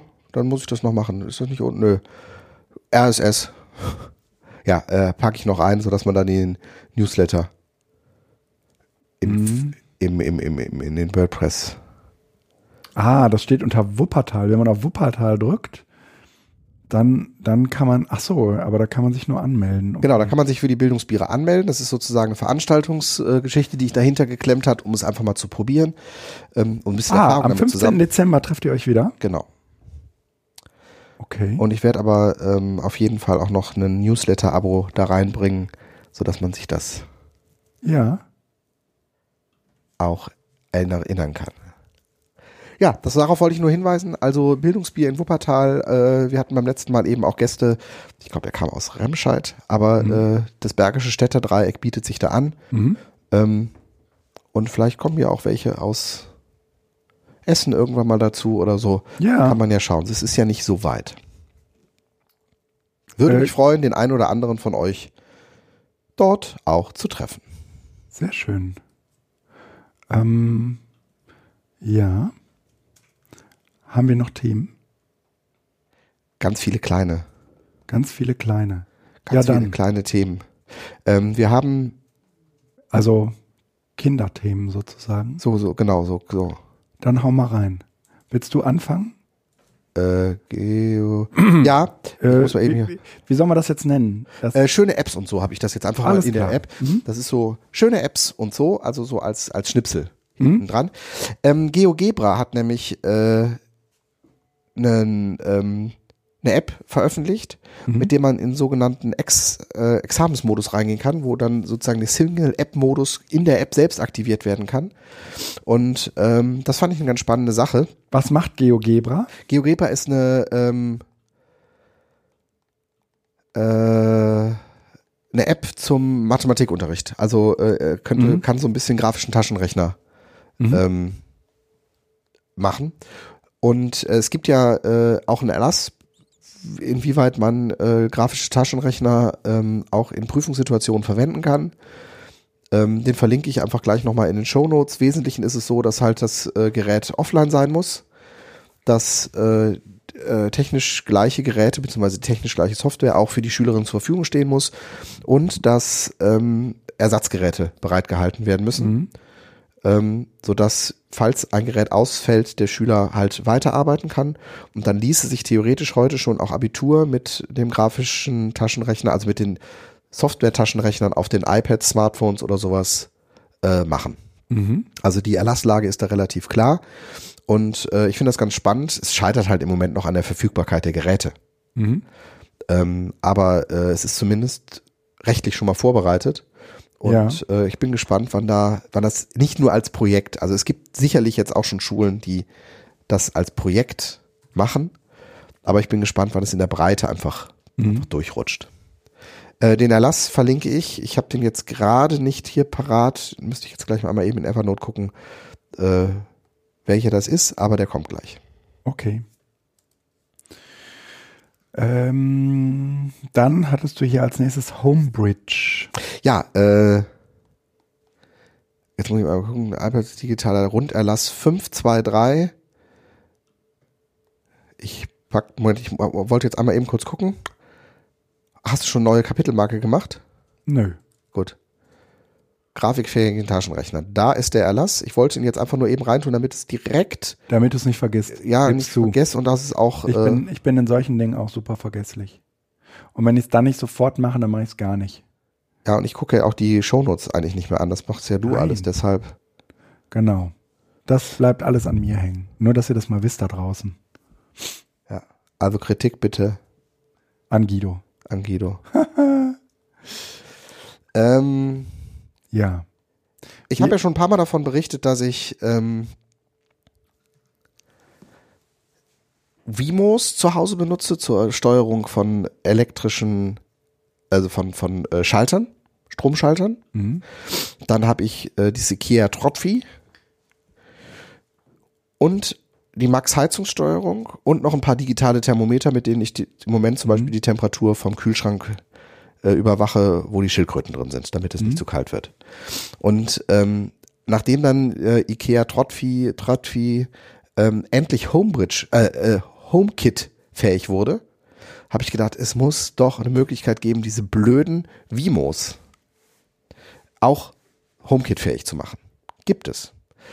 Ähm, mit dem Raspberry Pi kann man, äh, da gibt's die Homebridge Software, die ähm, verschiedene Plugins hat, wo man dann seine kompletten Geräte, also von Heizungssteuerung über äh, Vimo, Sch Schalter, Trotfi und sonst was, ähm, einspeisen kann und darüber steuern kann. Und das Geile ist, es ist zehnmal schneller als die nativen Apps. Weil ich, wenn ich äh, die IKEA Trotfi Sache starte, der immer erstmal sich mit dem ähm, Basismodul verbindet, um den aktuellen Status abzurufen. Das dauert. Wenn ich die Homebridge-Sache hier öffne, indem ich von unten swipe und auf Home klicke, verbindet der sich halt sozusagen nur mit dem Raspberry Pi und der Raspberry Pi hat ständig Kontakt zu den Basisstationen. Sag mal, die, die Grundinstallation. Du hast einen Raspberry Pi aufgesetzt? Ja, der steht Was- einfach im WLAN. Nee, aber was ist da drauf? Da komme ich, das ist Homebridge Software drauf. Da ist also eine Software drauf, die sich bei den verschiedenen Diensten, in meinem Fall also das IKEA Trotfi und äh, Wemo und dem äh, Mobile Alerts Temperatursensor verbindet und die Daten zusammenfasst. Und das Geile ist, es gibt eine App im App Store, die diese Trott, äh, nicht Trottvi, die diese ähm, App auf dem Raspberry Pi installiert. Das heißt, das Einzige, was man braucht, ist ein Raspberry Pi, der mit dem WLAN verbunden ist, auf dem man sich dann anmelden kann. Und dann sagt man der Software, bitte installiere dich auf dem Raspberry Pi, Benutzername, Passwort, und dann richtet die alles ein. Das sind also Skripte hinterlegt. Diese App macht das. Die App macht das komplett. Die kostet 5 Euro und richtet es einfach ein. Und das fand ich eine super geile Sache. Auch so bezüglich Kommerzialisierung oder Monetarisierung von Open Source Sachen. Oder jetzt ist Raspberry Pi nicht Open Source, aber es ist zumindest eine freie Plattform, also eine offene Plattform, halbwegs offene, dass man einfach sagt, okay, äh, ich programmiere eine App, die einfach die Installation von der Software total einfach macht. Weil natürlich kann ich mir das auch zusammensuchen im Internet und dann die Skripte kopieren. Aber es war total geil, einfach zu sagen, hier, das ist mein Raspberry Pi, der hat auch schon Passwort und Benutzername, die trage ich in der App rein und sagt der App, installier und die App sagt, in 15 Minuten bin ich fertig. Dann wird hintenrum alles aktualisiert, die Dienste eingerichtet und sonst was. Dann habe ich die, äh, die, die einzelnen Dienste, also Plugins hinzugefügt. Was kann, funktioniert. was, was kann äh, dieses Homebridge danach? Das Also die App, HomeKit, dass ich über HomeKit, also diese also du kannst letztendlich danach nur äh, de- deine Zuhausegeräte so ein bisschen Internet of Things Zeugs steuern. Nicht Ja? nur ein bisschen, sondern endlich richtig, weil ich ja Szenen ansetzen kann. Das heißt, wenn ich morgens ins äh, Wohnzimmer in die Küche gehe, klicke ich eine Taste, die heißt, also ich habe mir drei Szenen gemacht, äh, gemütlich, Ah, hell und heller Ja. und je nachdem, wie ich drauf bin und dann geht eben nicht Und du hast nur alle die Lampen im an, Netz? die wichtigen, also zentrale Lampen. Die Küchenzeile ist nicht im Netz, aber die Wohnzimmerlampe, die äh, Esstischlampe ist im Netz, die Musikanlage ist im Netz ähm, und der Weihnachtsstern im Moment ist auch im Netz. Das heißt also, wenn ich es anmache, Einfach über einen Stecker, der ein WLAN hat, oder? exakt, aber die sind halt alles unterschiedliche Systeme. Mhm. Also es sind alles unterschiedliche Systeme, die eben teilweise HomeKit kompatibel sind, teilweise aber auch eben noch nicht. Und über diese Homebridge mache ich sie eben HomeKit Macht, kompatibel. kümmert sich äh, Raspberry darum und Genau. liefert dir sozusagen ein äh, Protokoll, was mit HomeKit redet. Genau. Und das ist super eben nicht nur, also selbst wenn ich jetzt nur Home, äh, Trottvi hätte, Ikea, was ja HomeKit kompatibel ist von sich selbst, würde ich empfehlen, ähm, die Homebridge auf dem Raspberry Pi zu installieren, weil es einfach rasend schnell geht. Ah, Gut, okay, über das Trottvi und HomeKit wird es auch gehen, stimmt. Also wird ist, ist die Empfehlung, ist gerade ihre komisch, gibt, es, gibt es denn einen WLAN-Stecker, den du empfiehlst? Ich habe an meinem Raspberry Pi diese Edimax oder sowas Geschichte da dran. Also ich habe einen Raspberry Pi 2, glaube ich, ne? Hm? Der 3 hat ja ein WLAN schon drin. Nee, ähm, die, du, wenn ich das richtig Ach so, Stecker für die Steckdose Ja. empfehle. Ähm, ich würde heute tatsächlich sagen, es spielt wahrscheinlich keine Rolle, weil ich halt über so ein modulares System das eh äh, alles irgendwie einbinden kann. Ich glaube, dass die ähm, Elgato-Dinger, nee, Elgato? Von wem ist Eve?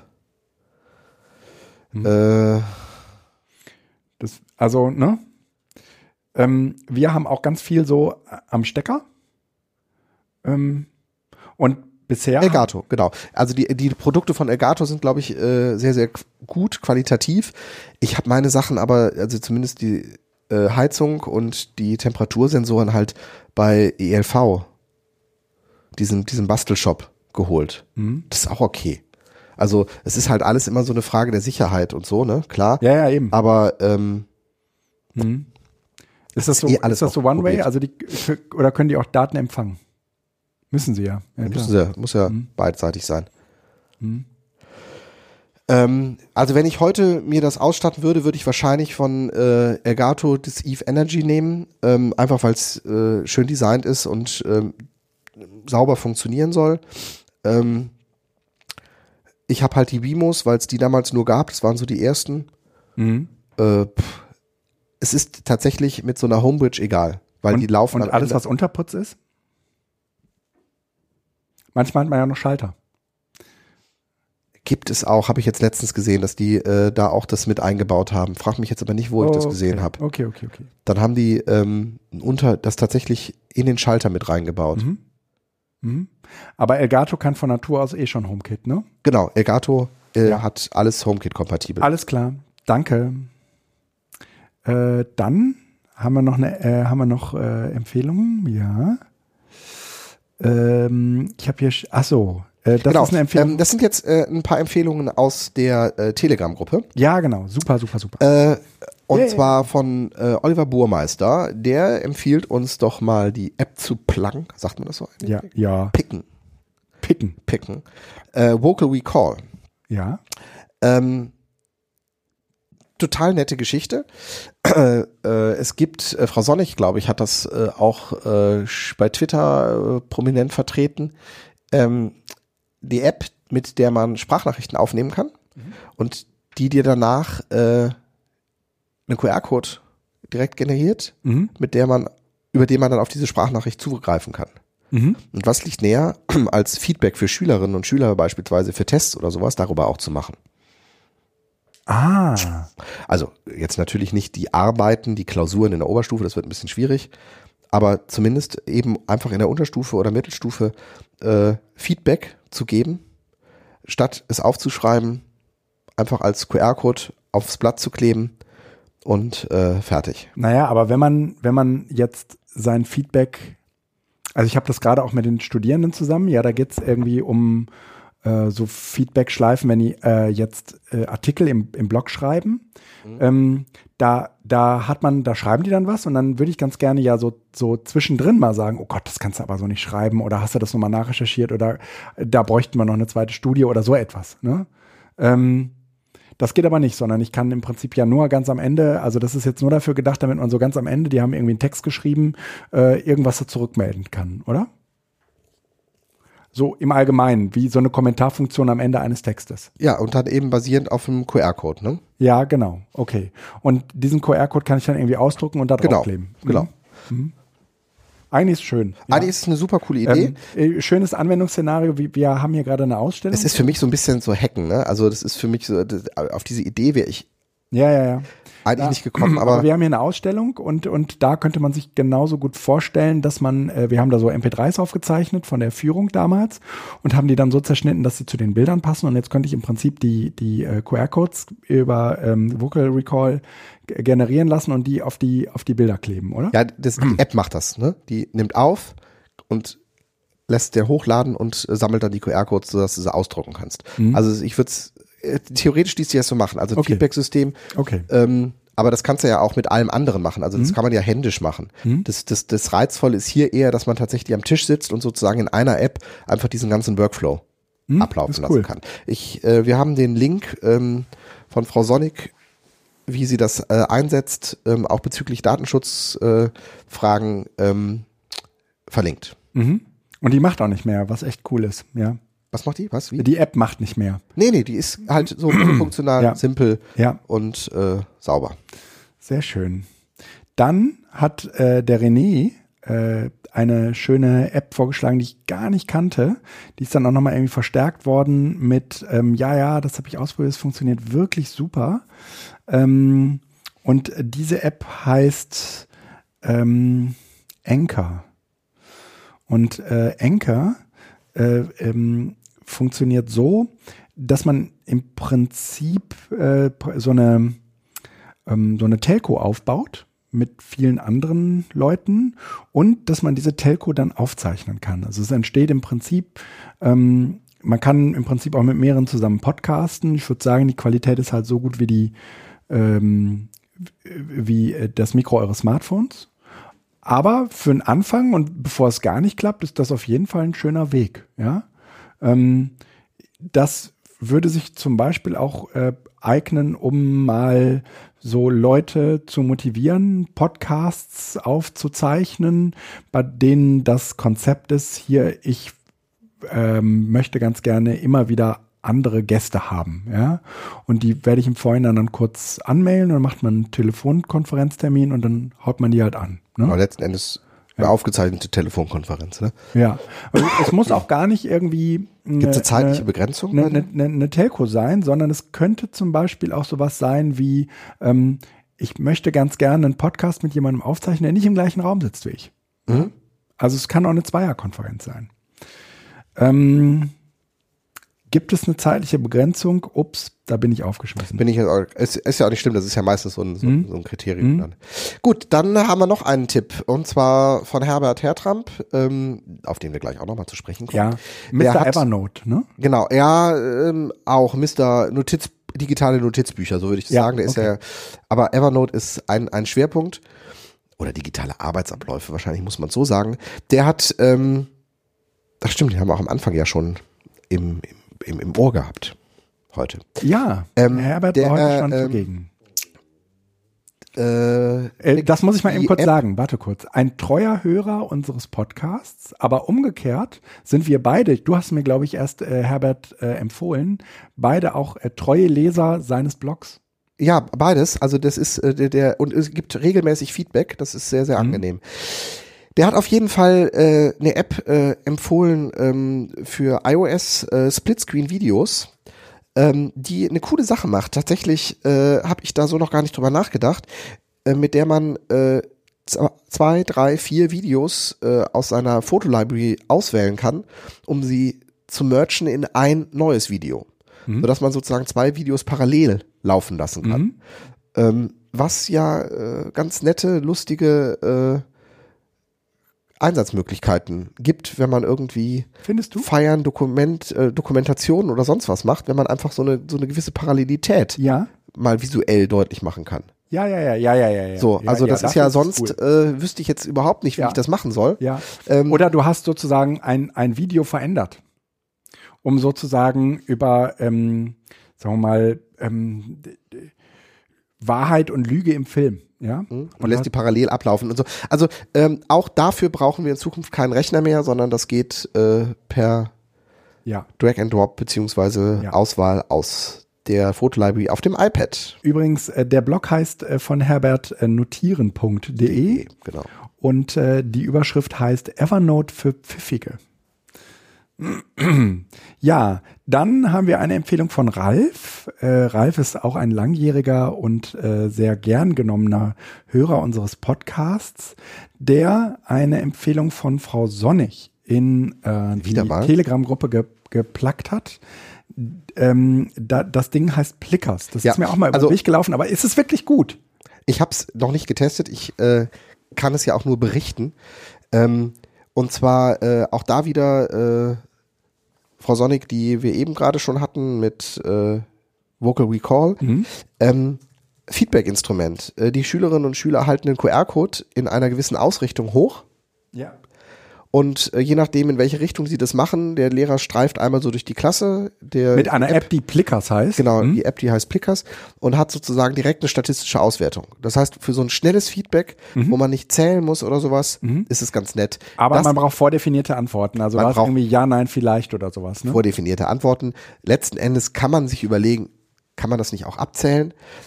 Aber es ist natürlich äh, auch ein nettes technisches Feature, so diese Überschneidung Kohlenstofftechnik und ich Ja. habe es direkt digital und so. Ja. Das finde ich auf jeden Fall äh, Ich, Ich- glaube, ich das ist für da- Workshops ich- ja. total geil, wo man einfach so eine Aktivierung am Anfang machen kann auch.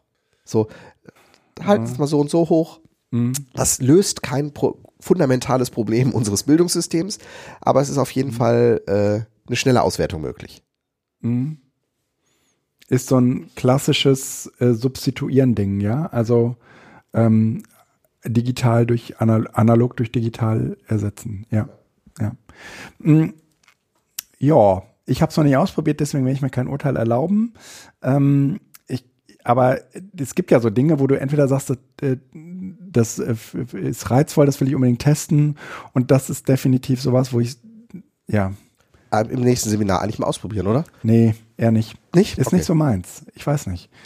Ähm, Also ich werde es mal in der Fortbildung Ja? einfach probieren. Hm? ja, aber weißt du, was, äh, weißt du, was wesentlich interessanter ist? Ähm, äh, de, der Blog von Frau Sonnig. Oh, das werde ich aber direkt mal hier. Äh, ganz toll.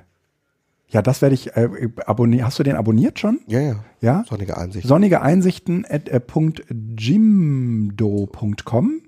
Äh, sollten wir auf jeden Fall mal verlinken, wird auf jeden Fall in meinen Podcast-Dingsbums äh, integriert. RSS-Feed. Ja. Ja, genau. Äh, sollen wir das mal kurz sagen? Mm, Also mittlerweile habe ich ja auch dieses Miniflux im Einsatz. Und es hat, wir haben uns gerade noch beim Essen darüber unterhalten, bei mir sogar die App äh, äh, Reader ersetzt. Ja, also ich mache das direkt äh, in meinem, äh, auf meinem Server in der Oberfläche von Miniflux und lese meine Artikel und äh, ähm, die Weiterleitungen, ähm, die früher über Reader liefen, die laufen mir halt jetzt über die interne Weiterleitungsfunktion meines Browsers, also über Safari halt auf dem, auf dem iPhone und das ist super. Also ich bin ein sehr glücklicher Mensch.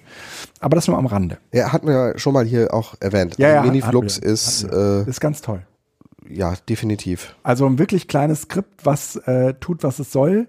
Und ähm, bei mir hat es halt irgendwann angefangen, äh, nicht mehr mit äh, Reader zu reden. Und dann habe ich gesagt, äh, dann halt nicht. Und jetzt mache ich es halt direkt äh, online und es ist großartig.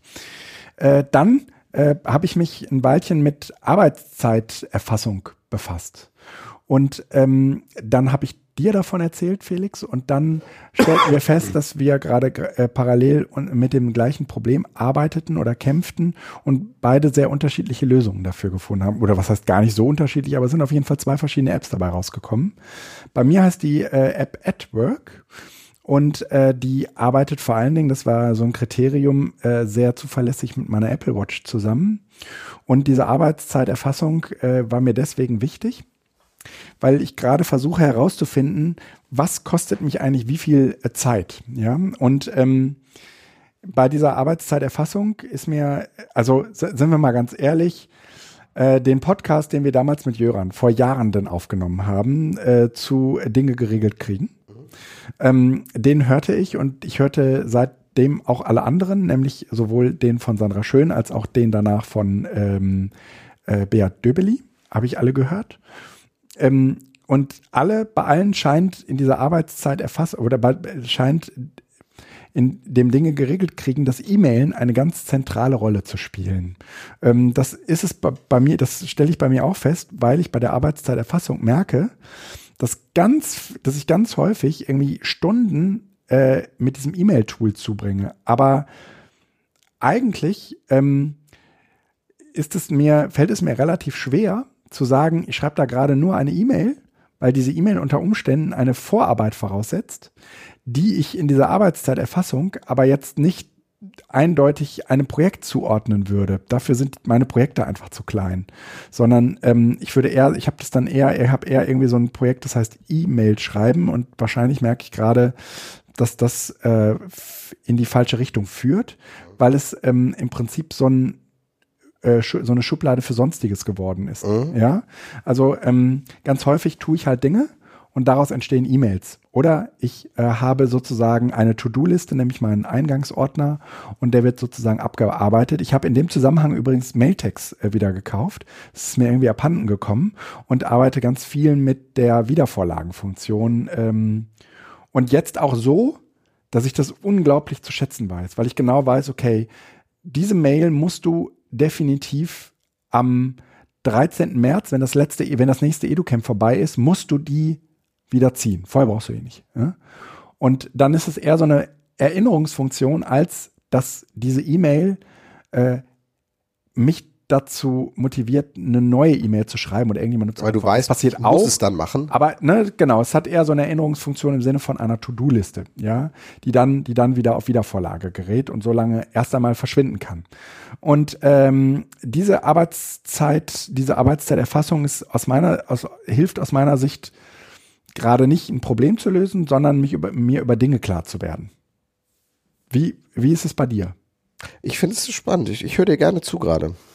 Weil das sind ja die, das sind ja die Diskussionen oder beziehungsweise die Inputs, Ja. die ich da gegeben habe, so Ja. im Sinne von, ich, ich könnte mir gar nicht vorstellen, wie es ohne läuft. Ähm, ich hab, Also ja, die Wiedervorlage ist äh, äh, ja. Hm? ja, ich mache es halt nicht in, in, in, in, Mail mit Mailtext, weil ich halt hauptsächlich auf dem iPad arbeite und das gibt's dafür halt nicht. Also das heißt, mir fehlt diese Brücke zu den mobilen Devices. Und äh, deshalb habe ich ja beim letzten Mal auch äh, Spark erwähnt, beziehungsweise Airmail, aber Spark fand ich dann noch ein bisschen angenehmer. Und inzwischen bin ich eigentlich schon wieder bei Mail, weil das alles irgendwie so nicht standardisierte Sachen sind und trenne es lieber, indem ich sage, okay, wenn ich eine Mail habe, die ich äh, am 13. März hervorholen muss, dann habe ich meine To-Do-Liste, also Omnifocus. Ja. Per Drag and Drop ziehe ich die Mail da rein Mhm. und der verlinkt auch wieder zurück und Ja. das ist sozusagen, das ist ein System, was auf allen Endgeräten funktioniert. Das ist mir im Moment wichtiger, damit ich nicht überlegen muss, was kann ich an welchem Gerät machen. Mhm. Aber das, das, der grundsätzliche Mechanismus, der ist ja sozusagen unabhängig jetzt erstmal. Mhm. Da bist du jetzt ja erstmal eingestiegen. Mhm. Dass du sozusagen beginnst, eine Systematik in der Abarbeitung und in der Delegation von Mails zu entwickeln. Mhm. Finde ich spannend. Das ist jetzt nicht gehässig gemeint, dass das fast drei Jahre gebraucht hat, nachdem ja, du das so. erste Mal hergegangen bist. Und ich glaube, das war in dem Podcast, wo du gesagt hast, okay, ich archiviere jetzt alles. Ich, ich, ja, genau. Und weil, das mache ich auch seitdem. Ne? Äh, es ist, ja, ja, aber es ist krass, wie lang das halt braucht, mhm. ähm, bis man dann anfängt, das Ganze in eine Systematik zu überführen. Ja, ist immer so. Mhm. Ähm, Manchmal brauchst du auch, ich, ich brauchte sozusagen diesen Podcast und das normale Gehören meines damaligen Zustandes, um mich zu motivieren und es für sinnvoll zu erachten, das jetzt zu tun. Ja. Und das finde ich, das, deshalb höre ich jetzt gerade einfach nur interessiert mhm. zu, weil ähm, das auch für mich nochmal andere Einsichten mhm. damit ein, uh, was, was benutzt du für ähm, die, die Arbeitszeiterfassung? Ähm, ich hatte es ja hier, glaube ich, schon zwei, dreimal auch erwähnt. Also ich habe halt Hours. Ähm, das und, ist deutlich weniger. Hm? Warum machst du es? Also, warum? also ich nutze es deutlich weniger komplex als du. Also du machst ja tatsächlich so auch ähm, Arbeitsmodi erfassen. Mhm. Also telefonieren. Also, mir ist das zu viel Geklicke. Ich mache es also im Sinne von, äh, dass ich da auch ständig dran denken muss. Bei mir geht es tatsächlich darum, ich bin halt äh, Medienberater. Das heißt also, ich habe keine Stempeluhr, mhm. habe aber eben 41,5 Stunden in der Woche zu arbeiten 51,5 41,5 oder sowas. Was ist das normale? 41,40? Nee, 40. 40. Aber die allermeisten arbeiten weniger, nämlich 38 oder Ja, äh, ich, ich meine, ich hätte irgendwie, ist ja auch egal, ich reiß die eh, deshalb spielt es keine Rolle, ob es jetzt 40 oder äh, 39 oder 42 sind, ähm, dass man äh, einfach das im Blick mal hält und ja. sagt, also für mich habe ich nur äh, vier, glaube ich, Kategorie, Kategorien, die ich anklicke. Ja. Ähm, weil du gerade sagst, du reißt das eh, das habe ich auch gedacht. Ich würde viel zu viel arbeiten. Aber wenn ich mir, wenn ich mir meine Monatsarbeitszeit angucke, gibt es Monate, da habe ich irgendwie 26 Überstunden. Es gibt aber auch Monate, da ja, mache ich irgendwie 14, 14 plus Stunden. Im. Moment ist es bei mir noch nicht so. Vielleicht kommt das irgendwann. Jetzt waren aber auch in den letzten Wochen einfach große Projekte, Tagungen oder sonst was, äh, die organisiert worden sind. Ähm, vielleicht relativiert sich das wieder ein bisschen. Jetzt steht aber schon wieder das nächste Programm, Projekt vor der Tür, dass ein LearnLab eingerichtet wird bei uns wo viel Vorarbeit geleistet werden muss. Also ich reiße es zumindest immer, aber das ist was anderes. Ähm, ich habe äh, fünf Kategorien. Ja. Und fein, na mache ich das auch nicht, weil es mir dann zu komplex wird. Das ist einmal Home. Also ich habe es im Grunde genommen nach Orten gemacht. Mhm. Home, also wenn ich zu Hause arbeite, Office, wenn ich mhm. im Büro bin, Besprechung, das mhm. findet zwar auch im Büro statt, aber habe ich nochmal neu klassifiziert, ja. weil das sozusagen ein anderer Modus ist des Arbeitens. Wobei ich auch Besprechungen hier nicht die Gespräche, die jemand kommt mal eben rein und fragt was nach, mhm. sondern Dienstbesprechungen, Besprechungen mhm. zu einem Thema, die wirklich so angesetzt mhm. sind. Ähm, Beratung. Ich gehe an eine Schule oder berate einen Kollegen oder sowas, aber auch angesetzt. Und dann Veranstaltungen. Da ist sozusagen der ganze Brocken drin, Fortbildungen, mhm. äh, Qualifikationsmaßnahmen und so weiter. Mhm. Und ähm, für mich ist es einfach gut, so ein bisschen zu sehen, äh, wie viel, wie lange arbeite ich mhm. und äh, wie ist das so monatsweise aufgeteilt. Mhm. Und das Schöne an dem Ding ist, dass ich das halt äh, über eine Webseite theoretisch auch jederzeit äh, zur Verfügung stellen kann. Okay. Also das heißt, es ist online dokumentiert. Mhm. Und wenn ich sage, irgendwie meine Chefin fängt an so ein bisschen, also Chefin nicht, sondern irgendjemand fängt an zu maulen, oh, was hast du denn in diesem Monat getan? Schicke ich Ihnen einen Link zu. Das ist halt so ein, so ein Hash-Ding, wo man auch sonst nicht drankommt. Mhm. Ähm, also, selbst wenn, wäre es ja egal, ist ja anonymisiert. Also im Sinne von stehen ja keine personenbezogenen mhm. Daten drin. Ähm, kann ich jetzt zur Verfügung stellen. Und das habe ich dann am Anfang einmal äh, der äh, Teamleitung, wo ich halt mein Büro habe, auch gegeben, habe gesagt, also ich schick's dir jetzt nicht jeden Monat, aber so sähe das aus, das so dokumentiere ich. Wenn es Fragen gibt, äh, ich mhm. bin bereit. Mhm. So. Und das war ganz gut. Aber das weiß ich, das geht, glaube ich, auch aus dieser AdWork-App, die du hast. Aber der exportiert, glaube ich, nur als HTML oder als PDF. Nee. Und hat keine Online-Version, oder? Ich, hab, ich bekomme CSV. CSV äh, kann ich, glaube ich, auch exportieren. Aber ähm, also ich habe es gerade ausgewählt wegen den Exportfunktionen. Die ähm, und wenn ich so eine Rohdatei kriege, kann ich mir daraus äh, in der Regel CSV sehe ich hier gerade, habe ich auch. Mhm. Bei mir sieht es halt äh, für die letzte Woche dann so aus. Ich sehe, wie lange war ich Mhm. im Office, wie lange war ich auf Veranstaltungen, wie lange habe ich Beratungen, Besprechungen Mhm. gemacht und das kann ich dann exportieren. Kostet mich allerdings 8 Euro im Monat. Du bezahlst 8 Euro im Monat. Monat, Okay. genau. Ich habe einmalig irgendwie Kohle bezahlt. Genau. Mhm. Von der Funktionalität ist deins deutlich komplexer. Mhm. Also du hast viel, viel mehr Möglichkeiten. Genau, ich kann auch Unterprojekte definieren Genau. und mhm, Es genau. gibt verschiedene Timer-Apps. Ähm, es ist, gibt noch irgendwie so eine, so eine, also AdWork ist ja auch so gelb, aber es gibt noch eine andere von einem deutschen Entwickler. Ich glaube, die heißt auch gelb oder rot oder irgendwie sowas.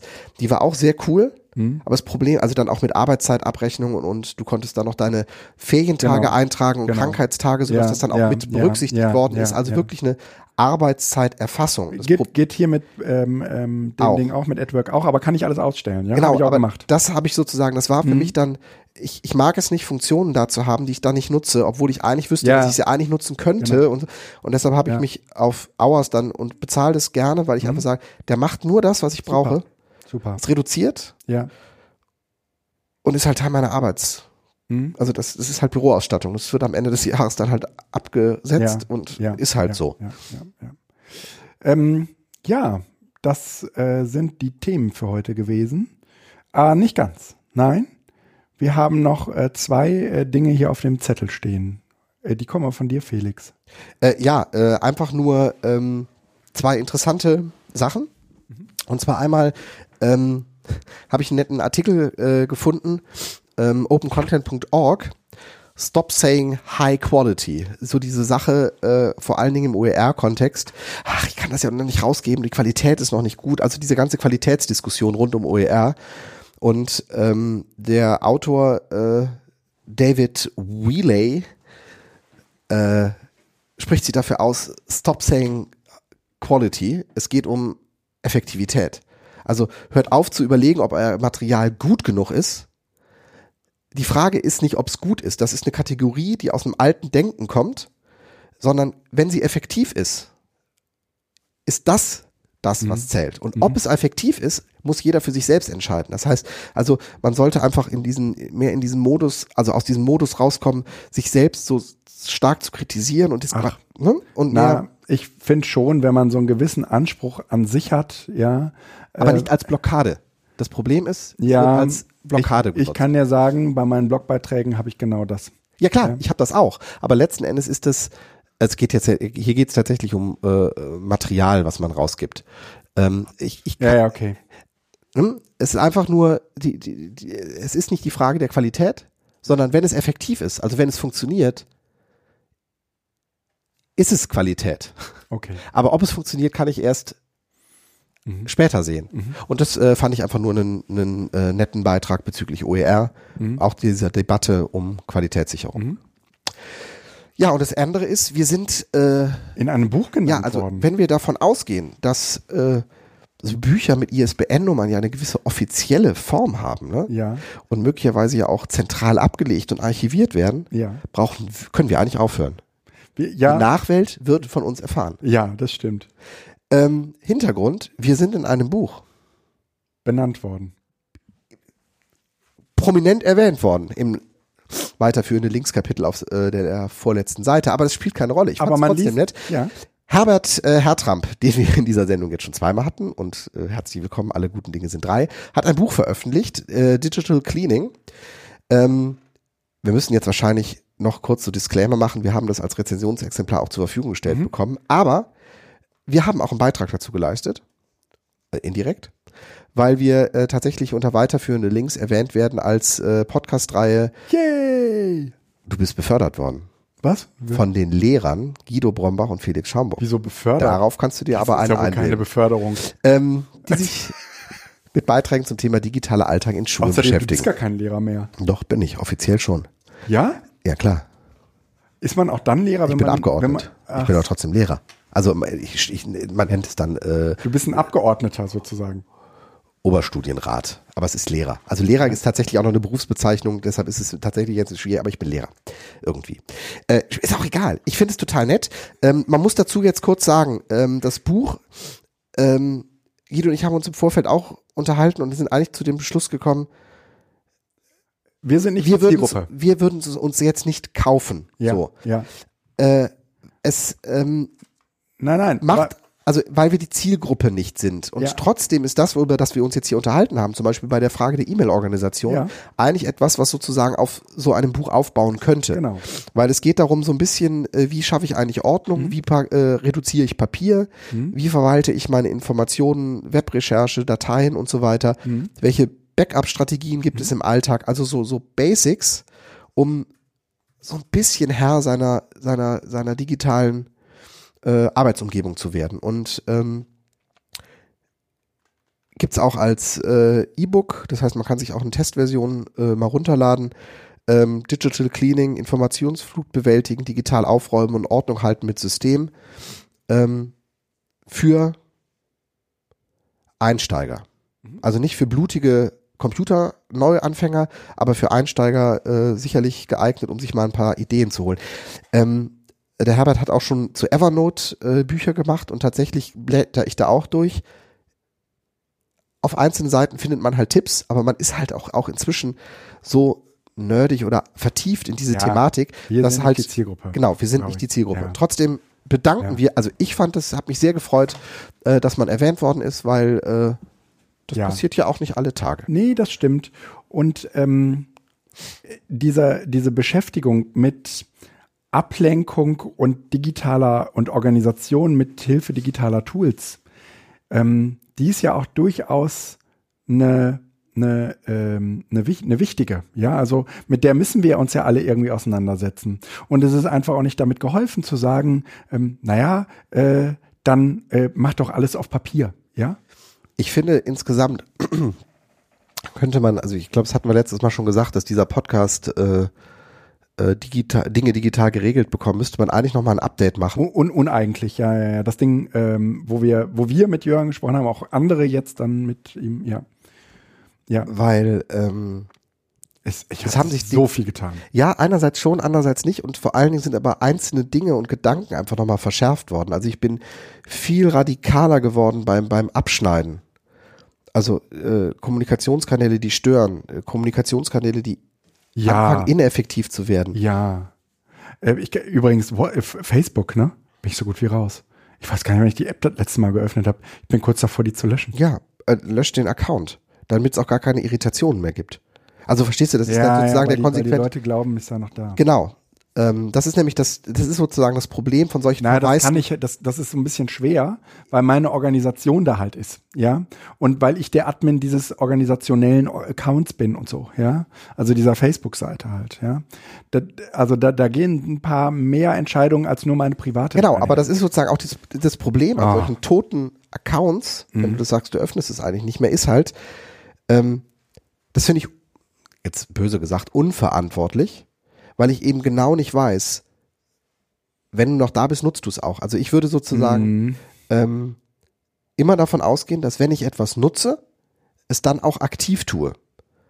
Also zumindest bei solchen Kommunikationsplattformen, bei reinen ähm, Rezipia, Rezip, also wo ich nur was rezipiere, also ja. RSS-Reader, Ja. da kann ich 10 Millionen Blogs abonniert haben, das Ja. spielt jetzt keine Rolle.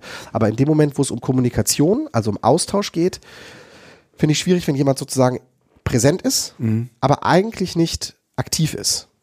Und ähm, also da auch einfach nur Erklärung, das sind jetzt nur ein paar, die das wahrscheinlich verstehen, worum es geht, aber ähm, es gab so eine Austauschgruppe ähm, von Lehrern, äh, vor allen Dingen vornehmlich Medienberatern, wo ich mich jetzt eben auch abgemeldet habe, weil sie war informell und das Rauschen in so einer Gruppe ist so stark geworden, dass ich oft nicht mehr nachvollziehen konnte, worum es eigentlich alles ging, weil da halt so viel drin lief.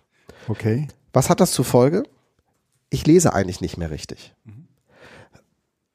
Heißt, ich bin zwar in der Gruppe, aber ertrage es vor allen Dingen nur noch. Und vielleicht kennst du das aus anderen Gruppen auch. Und eigentlich denkt man sich, warum mache ich das? Mhm. Das Problem ist aber, in dem Moment, wo ich in der Gruppe bin und andere kommunizieren in der Gruppe, gehen die stillschweigend davon aus, dass ich das ja mitgekriegt habe. Ja, ja, so, und dann kommt man in so eine äh, Diskrepanz rein. Ja, aber das gab es bei Facebook noch nie. Also in solchen Zusammenhängen Nein, es war ich da nie unterwegs. Der, der Messenger. An den Nee. habe ich jetzt gedacht. Ja, ja, nee, nee, ja, das stimmt. Also Äh, nicht die, die, die, Timeline. ja. Timeline in Facebook, Messenger werde ich, werde ich sozusagen äh, immer per Mail benachrichtigt und dann gucke Okay. ich auch rein. dann hast du der sozusagen. Genau, und Okay. ansonsten, aber Also da ist bei Twitter hast du ja das Gleiche. Aber bei Twitter ist das sozusagen Modus. Das heißt, die Twitter-Spielregel Nummer eins, zwei oder drei, aber zumindest ganz oben ist, es wird nicht alles gelesen. Ja. Wenn du also etwas schreibst und jemand anders soll es lesen, dann musst du den kontaktieren. Ja. Da ist sozusagen das Rauschen Teil des Systems. Aber in Messenger, also selbst in solchen Messengern, wenn man das Slack nähme oder sonst was, gehe ich davon aus, wenn jemand Teil einer Gruppe ist und ich kommuniziere etwas in der Gruppe, dass er es auch lesen. liest, Ja. beziehungsweise dass er sich mindestens nicht darauf berufen kann, dass er es nicht gelesen hat. Ja. Und das finde ich dann problematisch, wenn das Ganze in so einer in so einer informell äh, rauschenden Umgebung stattfindet. Insofern, es wäre schön, wenn es ein Update gäbe. Wir haben über tausend Dinge. für was? Achso, für, von diesem Von- von Podcast. ja. Ich dachte, du meinst Es, Telegram. es gibt auch tausend Dinge, über die haben wir noch gar nicht geredet, nämlich zum Beispiel über die Bücher, die ich im äh, Urlaub gelesen habe. Da war, aber das kriegen wir alles nicht mehr hin. Vergiss es. Nein, das machen wir nicht. Heute nicht. Nein, das, äh, das, das äh, hätte ich jetzt auch äh, schlecht vorbereitet. Ähm, das machen wir, das machen wir wann anders. Gut. Äh, Felix, sollen wir, ähm, Wir sehen uns in Kürze und sprechen jetzt nicht weiter. nee, genau, ähm, dann, äh, verdammte Axt. Dann lasse ich jetzt mal, Stopp, warten, ne? ja, da, doch, den habe ich. Also, Tschüsschen da draußen. Alles klar. Bis in Kürze. Ciao.